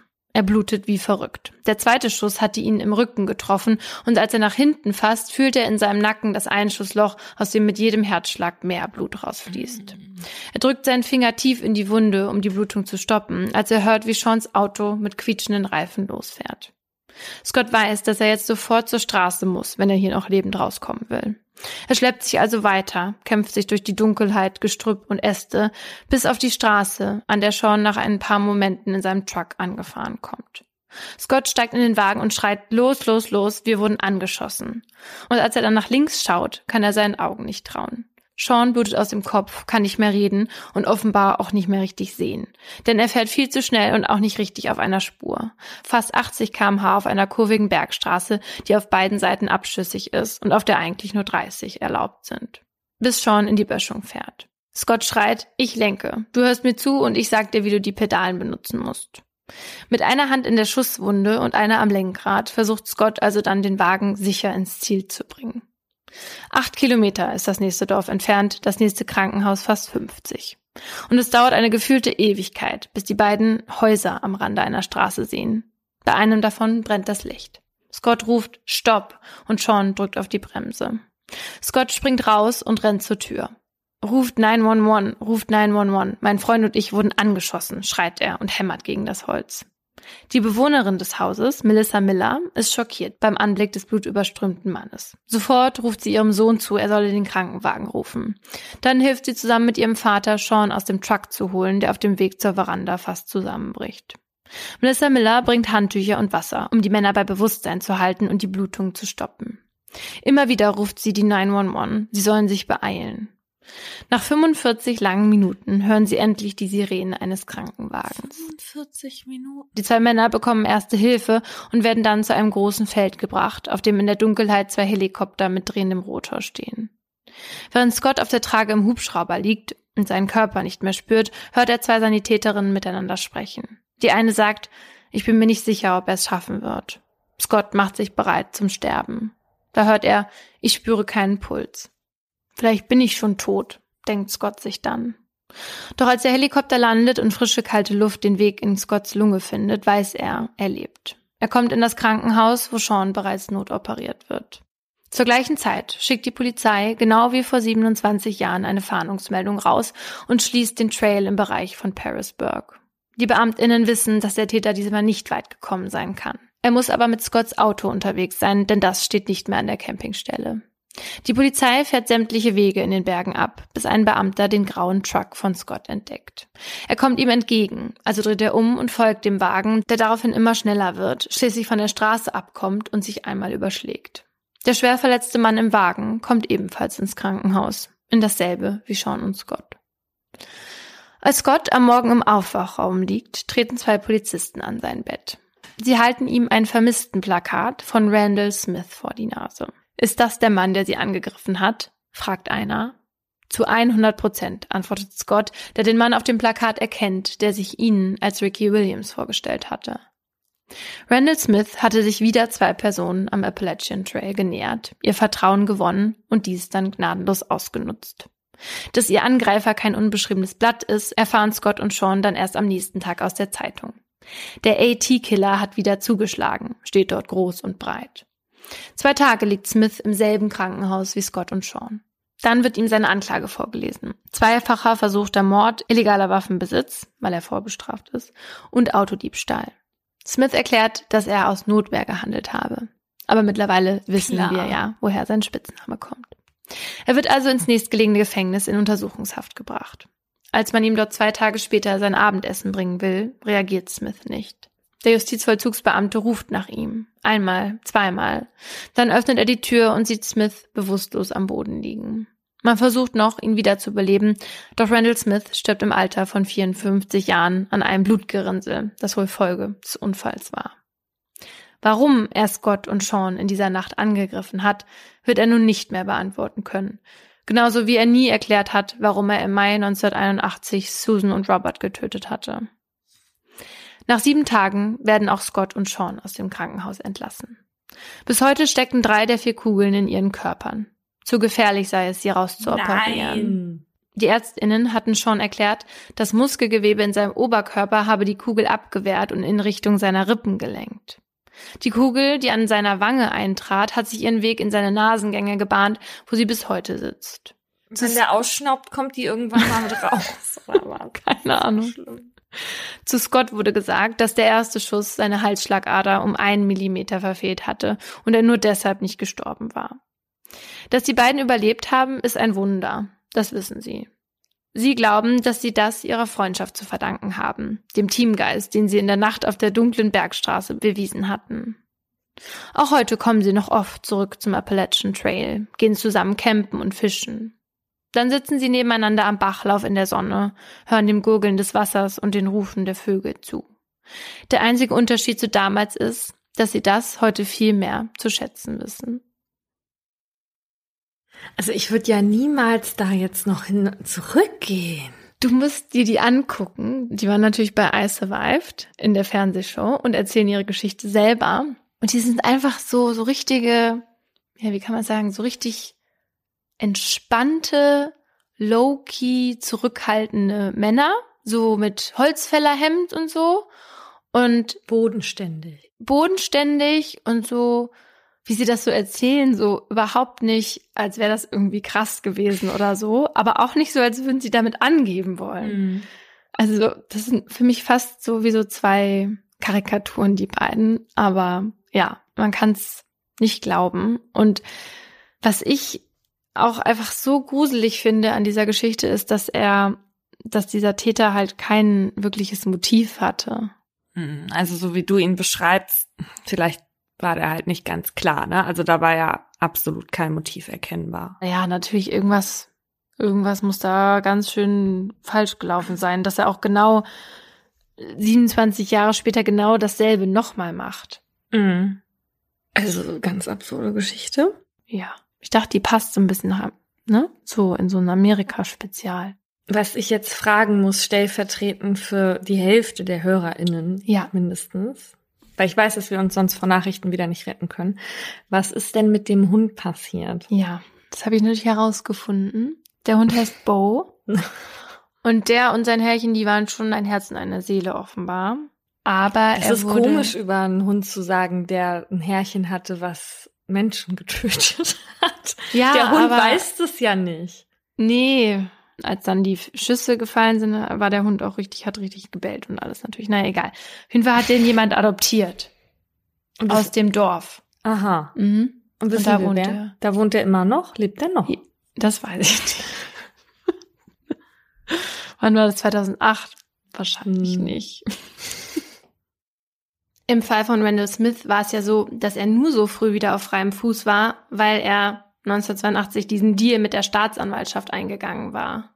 Und wie so ein Plea Bargain funktioniert und welche Vor- und Nachteile es da gibt, darum geht's jetzt in meinem Aha. Also so ein Plea Bargain kann man sich eigentlich wie einen Vertrag zwischen zwei Parteien vorstellen. Also auf der einen Seite die angeklagte Person, auf der anderen die Staatsanwaltschaft. In diesem erklärt sich die angeklagte Person dann bereit, sich im Gegenzug für eine geringere Strafe schuldig zu bekennen. Zum Beispiel, indem die angeklagte Person sich einer geringeren Anklage schuldig bekennt, so wie das ja bei Randall Smith war. Der war ja eigentlich wegen Mordes ersten Grades angeklagt und hat sich dann des Mordes zweiten Grades schuldig bekannt und so die 30 Jahre anstatt, ja, der eventuellen lebenslangen Haftstrafe bekommen. Die beiden Parteien können aber auch über einzelne Anklagepunkte verhandeln, also dass die angeklagte Person sich zum Beispiel einer Straftat schuldig bekennt und die Staatsanwaltschaft dann die anderen Anklagepunkte fallen lässt. Wie auf dem Bazar. Mhm, schon ein bisschen. Oder man verhandelt direkt über die Strafzumessung, also zum Beispiel eine Obergrenze im Gegensatz zu dem Schuldbekenntnis. Und wenn sich dann geeinigt wurde, ja, Ja, ich Was? weiß nicht. Nee, wir diskutieren gleich, wie wir das finden. Ich erkläre erstmal weiter. Wenn sich dann geeinigt wurde, dann wird der Deal dem Gericht vorgestellt und der Richter oder die Richterin prüft, ob die Strafe für die angeführte Anklage auch angemessen ist und winkt den Deal dann durch oder auch nicht. Meistens winken die die aber durch, denn bei über 90 Prozent aller Strafanzeigen wird so ein Deal ausgehandelt. Was ja dann im Umkehrschluss bedeutet, dass die allerwenigsten Fälle überhaupt je vor einer Jury verhandelt werden. Weil ein Deal heißt, es kommt nicht zur Hauptverhandlung. Also keine Jury, keine Beweiswürdigung, keine Zeuginnenvernehmung. Ja, und in Deutschland haben wir das nicht so. Das gibt's nicht, dass man einen Deal macht und dann gibt's gar keinen Prozess. Aber es gibt natürlich auch Absprachen ne, bei uns. Und die sind seit 2009 auch in Paragraph 257c der Strafprozessordnung geregelt. Das kennen wir zum Beispiel von Vergewaltigungsfällen, bei denen dann abgesprochen wird, dass der Täter ein Geständnis abgibt, damit das Opfer nicht nochmal gehört werden muss und im Gegenzug kriegt er dann einen niedrigeren Strafrahmen. Das gibt schon, aber es kommt ja dann trotzdem zur Hauptverhandlung, weil man auch prüfen muss, ob das Geständnis der Wahrheit entspricht. Also das äh, Gericht kann dann nicht einfach ähm, so ein Geständnis von wegen, ja, ich war es hinnehmen und sagen, passt. Und bei dieser sogenannten Verständigung zwischen Gericht und Verfahrensbeteiligten, so heißt das auch in den Paragraphen, ist das Gericht hier im Gegensatz zu den USA auch ein aktiver Part. Und es geht auch nur um den Strafrahmen, der verhandelt werden kann, nicht um die rechtliche Bewertung. Also in Deutschland kann nicht einfach aus einem Raub ein Diebstahl gemacht werden, nur weil man sich schuldig bekennt. Und so Absprachen kommen auch nicht so oft vor und schon gar nicht bei Kapitalverbrechen, sondern halt eher so bei Wirtschaftsverbrechen oder irgendwas mit Steuern und so weiter, wo es halt ganz viele Anklagepunkte gibt und es sozusagen auch ein bisschen was zu verhandeln gibt, dass man ein paar Sachen wegfallen lässt oder sowas. Was sagst du denn, Paulina? Findest du, dass, äh, dass das anders sein sollte und es Plea Bargains auch in Deutschland geben sollte? Du, schön, dass du fragst. Also, schlimm finde ich das. Diese Vorstellung, man verhandelt doch nicht über Recht und Unrecht oder wie viel das Unrecht jetzt gewogen hat, das verhandelt man doch nicht, das wird festgestellt. Ja. Man sagt doch, was passiert ist und dann wird man danach verurteilt. Ich weiß jetzt auch meine deutsche Sicht darauf, ne? Aber ansonsten muss man ja auch fast sagen, dass die Staatsanwaltschaft fast einen Anreiz hat, die Klage so hoch zu setzen, auch wenn sie weiß, dass sie das vor Gericht gar nicht halten kann, einfach nur um dann diesen Deal jetzt zum Beispiel dann für Second Degree einzugehen und den Angeklagten ja dann auch so so ein bisschen einzuschüchtern vielleicht. Ja. Ne? Ja, das ist voll gefährlich. Ja, oder was ich dann denke, ist vielleicht, dass jemand, der unschuldig ist oder so, dass der dann halt irgendwie überfordert ist mit der ganzen Situation und Angst hat vor einer riesigen Strafe, die ihm jetzt gerade über diese Anklage angedroht wird, dass er dann nachher etwas zugibt, was er gar nicht getan hat oder so. Mhm. Das ist ja auch ein Risiko. So war das doch bei The Staircase. Nee, Das war auch ein Witz. Es ist ja auch ein bisschen unfair, weil wenn Staatsanwaltschaft und Verteidigung darüber verhandeln, hast du als beteiligte Person, die eventuell Opfer ist, ja gar keine Chance, so einen Prozess mitzuerleben, wo du gehört wirst, Ja. wo es darum geht, dass man da die Tat, die dir widerfahren ist, oder jemanden aus deinem Umfeld oder so, dass das gehört wird und dass das gesühnt wird irgendwie, ja, und dass man darüber, also ich weiß nicht, ich finde das einfach, ich finde so ein Prozess ist halt nicht nur ein Prozess für das Gericht, sondern auch für die Leute, die daran beteiligt waren. Also eine Art Prozess, um etwas aufzuarbeiten. Stell mal vor, du bist die Mutter von dem Robert oder der Susan und dann kommt es gar nicht zu einem äh, zu einem Prozess. Das heißt, du weißt gar nicht alle Informationen, äh, was ist eigentlich alles passiert. Es gibt keine ordentliche Beweisführung, wo du dabei sein kannst und das irgendwie mitverfolgen und verstehen kannst. Und dann, Aber ist das so, weil die können ja auch als Nebenkläger dann vielleicht irgendwie Einsicht in die Akten ja, aber die Akten ist das, was die Staatsanwaltschaft zusammensucht gegen den Angeklagten. Ne? Also das ist ja nicht die Wahrheitsfindung. Aber naja, es gibt halt kein, keine Zeugenvernehmung, die die mitbekommen, gar nichts. Und die können das dann nicht richtig nachvollziehen. Und dann ist es für die erstmal Mord ersten Grades. Und dann sagt der Täter aber, ich mache jetzt hier den Deal und sage zweiten Grades. Und dann kommt er nur 30 Jahre ins Gefängnis, obwohl du als Angehöriger den viel länger hinter, hinter Gittern sehen wollen würdest. Also was ist das für die, für die Opfer oder die Angehörigen? Wo ist das jetzt ähm, irgendwie bereichernd? Hm. Ist doch eher ein Schlag ins Gesicht. Man weiß natürlich nicht, was sonst dabei rausgekommen wäre, ne? Das ist ja auch immer das Ding. Du weißt ja, du weißt ja im Grunde nicht, was. Weißt du, ich meine. Äh, ja, klar, das stimmt. Aber die ErmittlerInnen in dem, worden. Ja, aber die ErmittlerInnen in dem Fall, die meinten schon, dass das war eigentlich ein, außer dass es eben kein Motiv gab, waren die Indizien schon stark genug, haben die gesagt. Hm. Gut, man weiß es nicht. Naja, es gibt ja auch ein paar Vorteile, die würde ich jetzt auch einmal anführen, damit man das einmal gesagt hat. Ein Vorteil ist natürlich, dass das Gericht oder die Gerichte entlastet werden, weil ohne diese Deals könnte das amerikanische System überhaupt nicht funktionieren. Und für die Staatsanwaltschaft ist so ein Deal bei Indizienprozessen, wie wir jetzt gerade gemerkt haben, bei so unsicheren Ausgängen, da ist natürlich das Risiko minimiert, dass es gar nicht gesühnt wird. Ne? Also dann ist es natürlich wenigstens überhaupt gesühnt im Sinne der, der Staatsanwaltschaft. Und jetzt mal andersrum gedacht, dadurch, dass der Täter ein Schuldbekenntnis macht, kann das für das Opfer ja auch hilfreich sein. Also wenn er nichts sagt, ne? Also vor allen Dingen, wenn wir an Vergewaltigungsprozesse denken und so, dann da kann das auch dann sehr hilfreich Mhm. sein und vielleicht für das Opfer besser, als wenn man in eine Verhandlung geht und er da schweigt oder sagt, ich war es nicht oder so. Mhm. Ne? Aber was oft kritisiert wird über diese Deals ist halt, dass man dadurch Rechte aufgibt, die ganz wichtig sind, nämlich eigentlich ja dieses, man muss sich nicht selber belasten und man hat auch ein Recht auf eine faire Verhandlung. Und das Ding ist aber in den USA, da laufen Gerichtsverhandlungen halt ganz anders als ab bei uns. Also die haben ein ganz anderes Verständnis darüber, was ein faires Verfahren überhaupt bedeutet. Da, und das kennen wir aus amerikanischen Filmen, bedeutet der Strafprozess nämlich ein Gegeneinander zweier Parteien, also Staatsanwaltschaft gegen angeklagte Person beziehungsweise deren Verteidigung. Im Mittelpunkt steht dann eben auch weniger die Suche nach einer objektiven Wahrheit durch ein neutrales Gericht, sondern die Beilegung eines Konflikts mit einer Lösung, die dann für beide einigermaßen okay ist. So die Theorie. Also ein Fair Trial ist da eher im Sinne von einem Fair Play gesehen. Beide Parteien sollen irgendwie auf Augenhöhe mit allen verfügbaren Mitteln um den Sieg kämpfen und dabei die Spielregeln einhalten. Und bei uns in Deutschland ist das ja anders gedacht. Da steht die Suche nach der Wahrheit an erster Stelle und dafür ist die Staatsanwaltschaft zuständig, die ja auch nach entlastenden Beweisen sammeln muss. Das gibt's in den USA nicht. Also da würde kein, keine Staatsanwaltschaft je auf die Idee kommen, sowas zu machen. Da präsentiert die Staatsanwaltschaft dem Gericht, also der Jury, ihren Case mit halt ausschließlichen Beweisen, die für die Schuld der angeklagten Person sprechen. Und die Verteidigung präsentiert ihren Case mit Beweisen für die Unschuld. Und da sehen die Wahrheiten dann auf beiden Seiten ziemlich unterschiedlich aus. Die Jury aus sechs oder zwölf Geschworenen, die ja aus ganz normalen BürgerInnen besteht, die entscheidet dann quasi als Schiedsrichter, ob die angeklagte Person schuldig im Sinne der Anklage ist oder nicht. Alles auf Grundlage von dem, was die beiden Parteien ihnen präsentiert haben.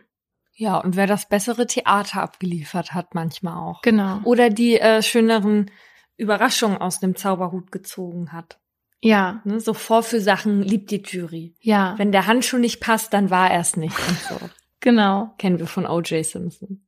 Und die RichterInnen, die entscheiden dann am Ende nur noch über das Strafmaß. Ähm, die können das aber in seltenen Fällen auch aufheben.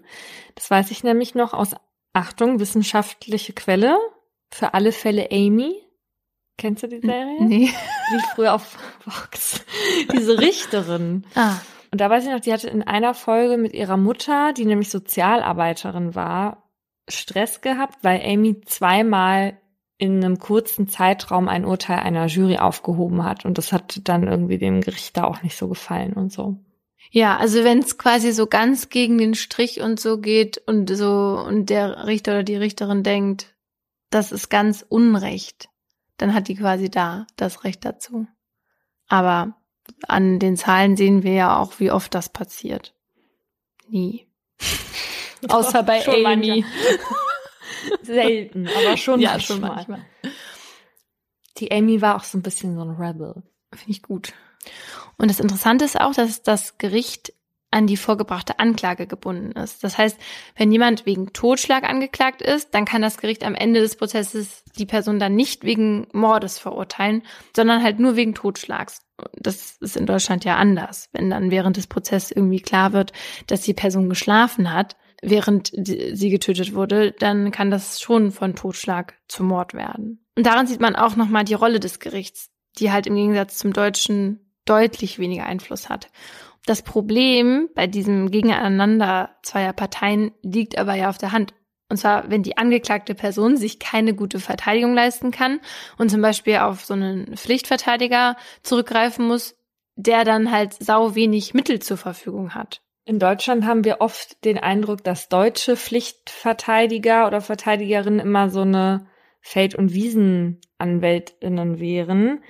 Pflichtverteidiger heißt eigentlich nur, dass du einen Rechtsbeistand brauchst bei dieser Angelegenheit. Man Mhm. kann den aber auch selbst mandatieren und sich einen aussuchen. Genau, in den USA ist das Problem sozusagen bei diesen PflichtverteidigerInnen, das weiß ich jetzt nicht, wie viel in Deutschland da sozusagen bereitgestellt wird, aber da wurden jetzt vor kurzem nochmal sozusagen die Mittel gekürzt. Mhm. Also noch mehr ein Problem, wenn du dir keinen leisten kannst. Und dann kann es halt keinen Kampf auf Augenhöhe geben. Und das ist dann mit ein Grund, warum in den USA Schätzungen zufolge ein Prozent der Insassen, also ungefähr 20.000 Menschen zu Unrecht in Haft sitzen, weil sie eben kein faires Verfahren bekommen haben, wie Adnan, oder es halt eben gar nicht erst dazu haben kommen lassen und irgendeinem Deal zugestimmt haben, der vielleicht sogar auf einem falschen Schuldbekenntnis beruht. So, inhaftiert werden aber viele. Nur mal so eine Zahl. In den USA leben 5% der Weltbevölkerung. Es sitzen aber 25% aller Gefangenen weltweit in amerikanischen Gefängnissen. Und die USA haben mit 639 Personen pro 100.000 EinwohnerInnen Zahl von 2021, die höchste Inhaftierungsrate der Welt. Russland zum Beispiel hat 331, China 121 und Deutschland nur in Anführungsstrichen 69 Gefangene je 100.000 Einwohner. Und in den USA war das so, dass Mitte der 80er da wurden die Drogengesetze verschärft und dadurch sind dann halt noch viel mehr Menschen in Haft gelandet. Und um die dann leichter unterzubringen, begann man mit der Privatisierung von Gefängnissen. Und weil das ja aber so ist, dass Firmen natürlich auch gewinnorientiert arbeiten, stand dann erstmal an oberster Priorität, dass die Kosten gesenkt werden. Und das dann aber wieder auf Kosten der Inhaftierten. Denn die bekommen in privatisierten Gefängnissen viel weniger als in staatlichen. Also zum Beispiel bei der medizinischen Versorgung. Und so kam es in den vergangenen Jahren halt immer mal wieder zu Todesfällen, die laut einem Bericht aus dem Jahr 2016 auch hätten verhindert werden können, wenn die Insassen vorher untersucht worden wären oder man ihre Beschwerden ernst genommen hätte. Das geht gar nicht. Ja. Also ich verstehe gar nicht, wie das in einer Demokratie überhaupt möglich ist, dass man private Gefängnisse hat. Und da ist auch der einzige Anreiz für diese Gefängnisleitung, dass die da so lange wie möglich bleiben Ja. und äh, so viel wie möglich arbeiten. Also das finde ich unmöglich. Mhm. Naja, und im Gefängnis beginnt die Resozialisierung ja auch schon. Und wenn du da aber nichts bekommst, na, also kannst du dir ja ausmalen, wie man sich dann auf ein Leben vorbereiten kann. Ja. 2011 starb der mexikanische Einwanderer, man möge mir verzeihen, Claudio Fagardo Saucedo nach einem Aufenthalt in einem Privatgefängnis. Als er dort 2009 inhaftiert wurde, wurde bei ihm ein Tuberkulosetest durchgeführt und der war positiv. Und eigentlich hätte man danach zwingend notwendig einen HIV-Test machen müssen. Machte man aber nicht. In den zwei Jahren nach der Inhaftierung klagte Saucedo immer wieder über Schmerzen, wurde aber offenbar nie ärztlich behandelt. Stattdessen bekam er von Krankenschwestern Schmerztabletten. Und kurz nach Neujahr 2011 starb er an einer Infektion im Hirn, die HIV-bedingt war, gefesselt an sein Krankenhausbett. Und diese Krankheit hatte man halt bei ihm gar nicht festgestellt, weil er einfach nicht untersucht wurde. Ja, und man hat sich wahrscheinlich gedacht, diese ganzen Untersuchungen sind halt zu teuer. Und dann soll er lieber äh, einfach Schmerzmittel Ja, klar, nehmen und ist- weiterarbeiten. Das ist äh, das, weshalb es nicht ging, weil die Ja. keine medizinische Versorgung haben. Und solche Vorfälle, die passieren halt besonders häufig bei privatisierten Vertragsgefängnissen, die ausschließlich für EinwanderInnen vorgesehen sind.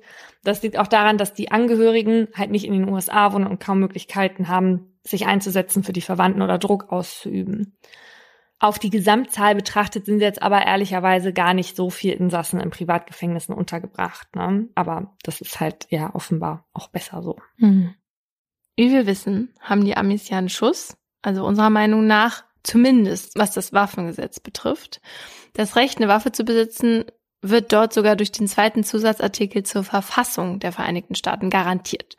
Also so wie wir hier an unser uneingeschränktes Tempo auf der Autobahn festhalten, so machen das die US-AmerikanerInnen mit ihren Schusswaffen. Und weil es in den USA mehr Waffenläden gibt als McDonalds-Filialen, kann man die auch teilweise im Supermarkt kaufen. Ja, bei Walmart. Hast du das doch schon mal gesehen? Auf Bildern. Also jetzt nicht, als ich selber da war, aber Ja, auf Fotos. Als ich da habe ich das auch nicht gesehen. Aber mein, mein Freund, als er letztens da war, war das so, dass die irgendwo unterwegs waren und da in eine Bar wollten. Und weil er keinen Ausweis dabei hatte, kam er nicht in diese Bar rein. Aber am nächsten Tag konnte er ohne Ausweis auf diesen Schießstand und dann mit so einem krassen, ich kenne mich ja nicht aus, aber es war wohl so ein richtig krasses Gewehr, mit dem er dann auf so eine Osama Bin Laden Attrappe geschossen hat. da konnte man einfach hin, musste man gar keinen Ausweis zeigen. Würdest du auf Osama Bin Laden schießen oder wo würdest du drauf schießen wollen? Ich möchte da, glaube ich, einfach, wenn dann nur auf so einen runden Kreis mit mehreren Kreisen in die Mitte schießen. Ich würde auf einen weißen Kreis mit roter Umrandung schießen wollen, Ja. wo die schwarze 130 drauf zu sehen ist. Da würde ich raufschießen. Okay, also wegen dieser ganzen Waffen muss man aber jetzt nochmal festhalten, wurden letztes Jahr fast 40.000 Menschen verletzt und fast 20.000 Menschen getötet. Darunter auch knapp 1000 Kinder und nochmal über 4000 Jugendliche. Das Gesetz kommt übrigens noch aus Zeiten der Gründung der USA, weil man damals noch nicht so viel Vertrauen in den Staat hatte und meinte, man muss sich halt auch selbst vor Gefahren schützen. Und das denken viele AmerikanerInnen sei heute noch so. Und deswegen ist es auch noch in 30 Staaten erlaubt, sich mit Schusswaffen zur Wehr zu setzen, auch wenn man nur gefühlt bedroht ist. Das ist das sogenannte Stand Your Ground Gesetz. 2012 sorgte der Fall des 17-jährigen Trevin Martin für Aufsehen, der von einem Mann der Nachbarschaftswache erschossen wurde. Martin war in einer Wohnungsanlage unterwegs und der 28-jährige George Zimmerman, selbst Latino, fand den schwarzen Teenager verdächtig. Das spielt gleich noch eine Rolle, deswegen sage ich das. Zimmerman wählte 911, entschloss sich dann, Martin zu verfolgen, obwohl die Polizei ihm geraten hatte, das nicht zu tun. Und als die beiden dann offenbar, so genau weiß man das nicht, aufeinander trafen, gab es ein Handgemenge und Zimmerman erschoss Martin, der unbewaffnet war. Zimmerman erzählt den BeamtInnen, dass er in Notwehr gehandelt habe, weil Martin ihn von hinten angegriffen habe. Mhm. Aber diese Schilderung der Ereignisse, ähm, die findet die Polizei nicht so schlüssig. Und außerdem hörte es sich bei einem Anruf bei der Polizei von Zimmerman so an, als hätte der da einen rassistischen Ausdruck benutzt. Und am Ende wird der Angeklagte aber freigesprochen, mhm. weil sie wegen dieses Stand Your Ground Gesetzes keine Handhabe gegen ihn hatten. Das geht gar nicht. Aber eine Frage. Also der war ja in der Nachbarschaftswache. Aber ja. der ist dann also da durch die Straße gelaufen, aber das ist doch dann nicht sein, ist das dann sein Grundstück, wo nee, der genau, Typ das darfst du nicht so wörtlich nehmen, mhm. weil also dieses Gesetz, das erlaubt den Menschen halt in extremen Fällen tödliche Gewalt anzuwenden, wenn gegen sie ein rechtswidriger Angriff erfolgt. So. Und es ist tatsächlich ein bisschen vergleichbar mit unserem Notwehrrecht. Ja. Okay, aber in diesem Fall sehe ich es halt überhaupt gar nicht. Denn wenn die Polizei noch zu ihm sagt, also ich habe mir auch diesen 911-Call oder ja, das da angehört. Und es ist halt so, die, die Polizei am anderen Ende denkt sich so, was, was regt er sich hier so auf? Was mhm. ist mit ihm? Und dass sie ihm dann sagen, nee, machen Sie das nicht, verfolgen Sie ihn nicht. Und er macht es dann trotzdem. Und dann soll er von dem von hinten angegriffen werden. Also es ist halt auch so ein bisschen, nee. Ja, es gibt ja auch diese Situation, wo man eine Notwehr provoziert, ne, sowohl ja. da als auch hier. Aber da hat halt am Ende die Jury gesagt, ähm, dass sie das da nicht gesehen haben, weil der ja auch so Verletzungen hatte und so. Am Ende haben sich dann auch Leute von der Jury distanziert, also Jahre später, mhm. äh, von dieser Entscheidung, weil sich dann doch irgendwie offenbarte, was der Zimmerman für ein Typ ist. Der wurde danach mindestens zweimal von Frauen beschuldigt, dass er sie mit einer Waffe bedrohte. Außerdem hat er auch noch die Familie seines Opfers auf Schadensersatz erklagt. Und, Was? Ja. Und er hat die Waffe, mit der er Martin tötete, versteigert als ein Stück amerikanischer Geschichte für 250.000 Dollar. Sagt er zumindest. Und brüstet sich damit ja auch ein bisschen. Nee, ja, ist ganz schlimm. Nicht. Nur um das auch nochmal gesagt zu haben, unsere Notwehrregelung, dazu könnt ihr euch nochmal die Folge 40 anhören. Ähm, da hatte ich in meinem Aha ein bisschen davon erzählt, weil ich da auch von diesem Einbruch erzählt hatte.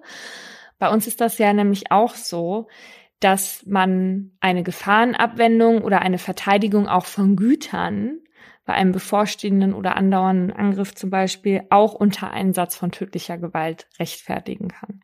Mhm, ja, genau. Aber bei uns haben ja nicht die meisten Leute eben diese Waffen im Schrank. Ja. Und deswegen passiert dann nicht so oft. Und dann artet das halt dann meist nicht so aus, ne? Wenn man sein eigenes Grundstück ja, verteidigen das, will. Genau, das Ding ist natürlich, dass du überhaupt diese Waffe hast, weil ähm, mhm also sagen wir mal, in Deutschland und Amerika wäre es gleich, ne, dass du im Notfall auch mit tödlicher Gewalt dein Gut verteidigen kannst, dann ist das natürlich was anderes, wenn du in Deutschland dafür irgendwie eine Schippe brauchst oder ja. keine Ahnung, irgendwas, wo du. Paulina rennt immer mit der Schippe hier im Haus, wenn sie sieht, da kommt jemand in den Vorgarten. Da ja. kommst du schon mit der Schippe. Aber es ist halt was anderes, wenn du so auf Körperkonfrontationen gehen musst, als wenn du halt von weit weg stehst und dann einfach mit einer Waffe abdrückst und sagst, ich Genau. verteidige das jetzt, ne? Die Hemmschwelle ist natürlich eine ganz andere, wenn du dich selber damit irgendwie in Gefahr geben musst und so dicht an die Person dann rangehst. Ja. Ja, aber dieser Fall von diesem Zimmerman, ich finde, der passt ganz gut in diese Folge, weil bei meiner Recherche habe ich so viele komische Fälle gesehen und unglaubliche und verrückte Taten, dass ich jetzt im Nachhinein sagen muss, dass ich froh bin, dass wir uns mit unserem Podcast nicht so viel mit internationalen oder US-amerikanischen Fällen beschäftigen, aber eben auch oft über das Justizsystem. Mir ist das da auch alles zu doll. Nee, Mir sind die ja. Strafen zu hoch. Die USA ist einfach bei allem ein bisschen drüber. Ja, und wir sind halt auch einfach kein internationaler True Crime Podcast. Wir haben übrigens einen anderen, fast nicht zu glaubenden, großen Kriminalfall aus Deutschland begleitet. Und zwar sogar mit der Kamera. Mhm. Es gibt jetzt nämlich auch eine Doku von Schuld und Sühne. Und zwar lief die jetzt am Samstag auf ZDF Info und die könnt ihr euch jetzt noch in der ZDF Mediathek angucken. Einfach das verschwundene Ehepaar. Und den Link findet ihr auch in der Folgenbeschreibung. Da würden wir uns sehr freuen. Da waren Es- wir nämlich unterwegs. Ja, und es geht um einen Fall, der eine Gemeinde so ziemlich geschockt und auf den Kopf gestellt hat. Reinschauen lohnt sich. Fussel muss jetzt Gassi. Gut, dann los. Das war ein Podcast von Funk.